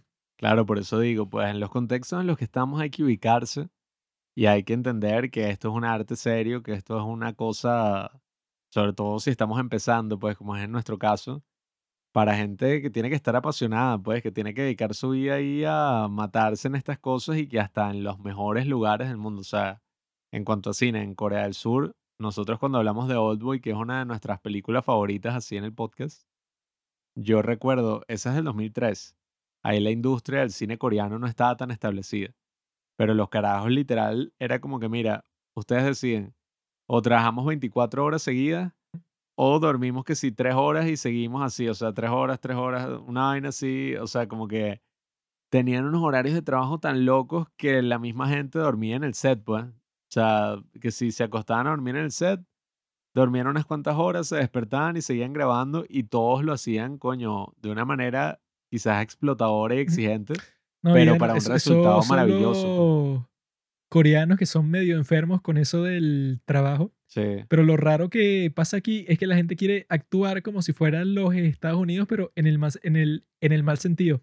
sí, Así de que, que no, eh, tú tienes que dar comida hasta las 10 de la noche porque según las reglas dicen que si no los técnicos y ¿qué? Marico, o no tengo ni para comprar, o sea, no puedo comprar una pizza para el equipo y tú quieres que yo le dé desayuno, almuerzo y cena a 20 personas. No, y eso, lo raro es que, ajá, eso existe en los Estados Unidos porque existen como, como les dije, como 100 sindicatos distintos de 10.000 profesiones en los cuales eso te ponen un montón de reglas para que la dinámica de trabajo sea justa para la gente que está participando porque es una industria de que eso, que están haciendo, no sé, mil películas al mismo tiempo. Entonces necesitan una, espe- es- una especie de orden porque si no va a ser un caos de que cada película tiene sus propias reglas, pues, o sea, sería una locura. hay un montón de gente que trata de usar esas mismas reglas que surgieron por esa necesidad de que allá tienen una industria súper productiva. Tratan de hacer exactamente lo mismo, pero aquí. Así que eso, pues que tú estás grabando un cortometraje casi que sin dinero y te están diciendo que no, bueno, en realidad tú tienes que darle a los técnicos una especie de, eso, pues unas horas de preparación, porque si no, ellos pues no, no pueden concentrarse. O sea, tiene así como un montón de reglas, pero que son raras porque son totalmente inventadas y no aplican a la, a la situación en lo absoluto. O sea, son así que, bueno, ok, tú estás copiando algo, pero tú no tienes la más mínima idea de por qué ese algo existe. Entonces crea una situación toda ridícula que la gente aquí trata el cine como si fuera como que algo así divino, pues, o sea, como que eso, las reglas del cine nos la dieron desde el cielo y por eso es que nosotros tenemos que comenzar a grabar a, a, partir como que de las 12 del día, porque si comienzas a grabar a las 10 de la mañana, quiere decir que le tienes que dar desayuno a las 20 personas que están trabajando. Y bueno, comprarle desayuno a 20 personas te va, a salir bastante caro. Entonces tienes que contemplar todos esos costos al principio, cuando en realidad y que, ah, huevón, tú no vas a salir de tu casa, ¿ok? O sea, tú sales de tu casa sin desayunar. Desayunas en tu casa, como en cualquier trabajo, y llegas y filmas y ya, pues, o sea, yo no Una sé. parodia. Yo, yo no sé en, en, qué trabajo, no sé en qué trabajen ustedes, pero yo en ningún sitio llegas y que no, en la oficina, claro, te proveen desayuno, porque como tú tienes que llegar a las 8 de la mañana, bueno, claro, te dan un, no sé, un sándwich cuando estás llegando y que, bueno, no sé qué trabajo funciona así, pero este, el de hacer cine, bueno, si te están con, contratando para eso, pues, si ya te están pagando, que te den comida, o sea, Sería distinto si no te están pagando nada, o sea, si tú lo estás haciendo eso por tu propia voluntad, porque te gusta el proyecto, entonces la gente que está a cargo del, del proyecto sería eso, pues, o sea, buena con la gente que está trabajando ahí, si dice que, ah, ok, como no te estoy pagando, entonces, ok, te doy una comida, unos bocadillos cuando trabajes para que no estés así pasando hambre mientras estás aquí, cuando no te estoy pagando nada de nada. Pero si te están dando un sueldo y que, bueno, tú verás cómo comes, weón, qué coño. no, y, y que hasta eso. Bueno, es que termina siendo una parodia de algo que sí funciona, pero aquí lo hacen como totalmente degenerado. Y que uno dice, pues así fue nuestro último corto y la pasamos súper bien, porque fue que, mira, cada quien colabora y ya, o sea, estamos poniendo plata, pero no nos va a alcanzar para un coño, entonces que cada quien colabore y los que nos pudieron apoyar nos apoyaron y ya, o sea, Sí, es o lo que sea, digo. fue que no les voy a pagar a ninguno de ustedes porque sería raro porque es y que, Claro, bueno, o sí unos sea, amigos, pues. esto no va a salir en un sitio en donde me va a dar ganancia a mí, pues, o sea, simplemente yo lo quiero hacer, ustedes lo quieren hacer, pero es muy raro que se que, y que no, bueno, a cada actor 50 dólares. Sí, Y son cinco actores, entonces son esos 250 dólares para empezar. Y digas, ay, eso, ese fue que sí el, costo de todo. Entonces sí. es raro que tú le pagues a tus propios amigos que van a participar para que estén ahí y después que vienen los demás costos, o sea, sería muy extraño. Sí, que que, ay, ¿yo cuánto cobro? Sí, ¿no? Entonces 100 dólares para el director que soy yo, entonces los saco de mi cartera y me los pago a mí mismo y que, ajá. Sí, o sea, si no estás contando con un financiamiento externo, una cosa así, es absurdo. Y que muchas veces es como que, marico, ubícate en el tipo de cortometraje o del proyecto o lo que sea que estás haciendo. Si tú estás grabando un corto en tu casa con tu teléfono, es como si estuvieras haciendo una fiesta, pues, y que, marico, yo creo que para una fiesta la gente colabora más que para una cosa así. Es como que, Mm. bueno, tú traes la bebida, tú traes pizza, tú traes no sé qué, qué, tú traes los bocadillos, tú traes Yo papitas. llevo la servilleta Sí, o sea, tú los traes los platos. platos, las servilletas y ya, o sea, nosotros odiamos tanto. Yo me acuerdo que yo hablaba con nuestro pana Robinson, ex padre del cine, que le decíamos y que, no, hermanito, yo voy a hacer un, un sancocho. Voy a agarrar una olla y ahí voy a poner vegetales, agua, vaina y bueno, la olla milagrosa, que cada quien vaya trayendo y que caraota Cada uno trae y lo que carne. trae se mete en la olla y la gente se lo come y eso pues. dura todo el día, o sea, desayuno, almuerzo y cena, ahí la olla, como si fuera una guerra, pues. Y andábamos, lo más asqueroso que dijimos fue que de bebida, ¿no? El refresco muy caro. Agarramos dos poncheras de agua, le echamos azúcar y le damos ahí vuelta. Sí, Qué animal, weón. Y que agua con azúcar así, No, que... eso, y ya que dijiste lo de la guerra, pues, los soldados no se ponen así como que, ¿dónde está mi filete, amigo? Y yo, ¿qué? Estamos en el campo de batalla. Tú comerás cuando comas. Y eso cuando dicen que para hacer cine se necesita un ejército, como dijo Orson Welles, es que bueno, entonces actúa como un ejército. Tú no vas a comer hoy. Y si comes, da gracias. O sea, si yo te doy un pedazo de pan, como siempre pasa en las películas de guerra, y que mira, llegó un fulano con un pan, entonces la gente se come el pan así solo porque, claro, está pasando hambre porque está en la guerra. Bueno, as- as- as- así mismo, si el cine lo vas a pintar como una guerra, bueno, e- eso mismo, una guerra. Aquí la gente no come un banquete. Aquí si tú te sientes a comer, no sé, un puñado de arroz que alguien encontró, bueno, todos están y que sí, qué chévere. Yo ya aprendí para todos los próximos proyectos. Bueno, que por eso es que ya la gente quizás no quiera trabajar con nosotros nunca más. Pero bueno, yo lo que hago es eso, una olla de arroz así gigante. ¿Qué más quiere, no? Y bueno, si acaso compro kimchi, la vaina esta coreana, y bueno, No, o sea, lo pueden ligar. hay arroz, ¿verdad? Si tú quieres echarle algo, traerte algo de tu casa, salsa de tomate, para que el arroz sepa algo, bueno, o sea, eres libre de hacerlo. O le pones sal por encima, lo que Sería- llegas así con un saco de arroz y que listo, aquí está el catering de una semana. Pero aquí se ponen con ese show y que el catering. Entonces, claro, para el almuerzo, bueno, será cada quien se va a comer un filete de, de, de salmón. Lo no bicho sé. come mejor de lo que come uno así en el día a día. Sí, o sea, uno al día a día se come cualquier cosa que encuentre, pero no, para el cortometraje que no. Hay una gente que nos está ofreciendo una hamburguesa así gourmet. Y dije, Sí, tú eres marico, o sea, yo les daré las galletas de soda que tengo en mi casa. ¿no? Dejen su show, camarada. Vamos a ponernos a hacer cine, vamos a ponernos a crear. Eh, cobarde, asesino, genocida. ah, eso es para todas las personas así, pues los que quieren que no, que el proceso de filmación ay, se- será glamuroso como en Hollywood y que, ay, Mm. no, mira, esta es la mesa de catering y ahor- ahor- ahorita vienen los asistentes para ver qué necesita cada uno y que, pff, no joda. no hay Láncese, nada de eso. Aquí lo que hay es sangre, sudor y lágrima. Si tú tienes esas tres cosas, podrías hacer una película. Hay mucha gente que no tiene sangre. Otra forma de decirlo es que no tienen bolas, no tienen cojones. Yo tengo unos, unos muy grandes, pero mi problema es que no tengo pene. La historia nos va Yo a nací sin pene. Yo nací sin pene, pero lo, o sea, lo compenso, o sea, lo equilibro con una gran voluntad. Así, esa es tu frase Y- en Tinder. Y eso es lo que les ofrezco a ustedes a, a través también de este podcast, pues una gran voluntad hacia la vida, como dice Sadhguru, que la forma de eso de vivir es que tú te involucres 100% en cualquier cosa que estás haciendo. 100% de involucramiento, que eso para Pablo es muy difícil porque él se, se la pasa viendo reels de Instagram. Yo te dije eso una vez y tú que, huevón. ¿Tú qué dijiste? Inventor? Tú nunca has dicho nada así sabio en toda tu vida, así Claro que no sé qué sí. estás hablando. Y sobre todo tú, que nunca estás involucrado en nada. Ya, De que- de- Denle gracias a Dios que Pablo nunca se ha descargado TikTok, porque si eso hubiera pasado, pues Qué- no qué hubieran sabido más de él, no sé, en el resto de la que se la historia. pasa viendo puras coreanas en Instagram y después dice que yo. Que si por 15 minutos al día, ¿no? pero Ah, tú pasas mentiroso. Vamos a ver todas las estadísticas. 150 minutos al día en eso. Camaradas, la historia nos dará la razón. Cuando nosotros seamos estos mega cineastas que van a decir, wow, ellos grabaron como 500 horas de grabación de podcast que por alguna razón lo borraron todo, o sea, solamente lo tienen en sus archivos. Bueno, para que no los cancelen. ya sabrán que Yo lo que Este hago en Instagram es hablar con los fans de los padres del cine y ya.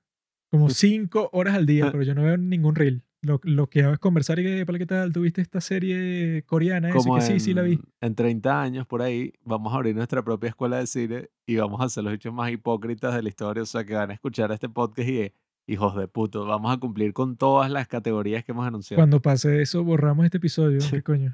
Ah, bueno, ¿Quién lo va a buscar? es verdad, es verdad. En ese momento y que no, 5 mil dólares el semestre, cada uno relajado y son como 100 Eh, estudiantes. hacer 5 cine. mil por 100, ¿cuánto da? 50 mil, Sí. 500 mil dólares para nosotros. Eh, No, Hacer cine, tú. O sea, la relajado. práctica, eso es lo que viene después. Primero necesitas la teoría. Un Bueno, año, es que tres años ahí es que está el negocio. Porque si fuera una escuela de cine real, duraría como dos años. Mm. Pero se inventan de que no, claro, la historia del cine. Entonces cada clase son 100 dólares. Y bueno, ahí poquito a poquito te ganas tu plata. Dos semanas tú aprendes todo lo que tienes que aprender. de lo- El cine, eso no es que se aprende. Tienes que nacer con la facultad de ser un director de cine como yo. Yo- Si no naciste así, bueno, mal por ti. De- dedícate a limpiar el piso, limpiar los vómitos de los niños en el parque de diversiones. Mm. No estás hecho para esto, bro. Ya saben, amigos, si ustedes quieren hacer cine, pregúntenme a mí y yo les hago una lectura de las cartas del tarot y les diré si en realidad están hechos para esto.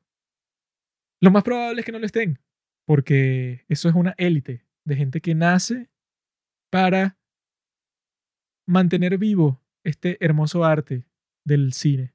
Y por eso es que nosotros nos llamamos los padres del cine porque lo mantenemos vivo a través de cosas como este podcast y de YouTube y cosas así. Así que amigos, si disfrutaron este episodio, ya saben, suscríbanse, hablen con sus amigos, les díganle que escuchen. Gracias por llegar a este momento del podcast. Bueno, dos horas y pico, no deben tener más nada que hacer para llegar a este punto.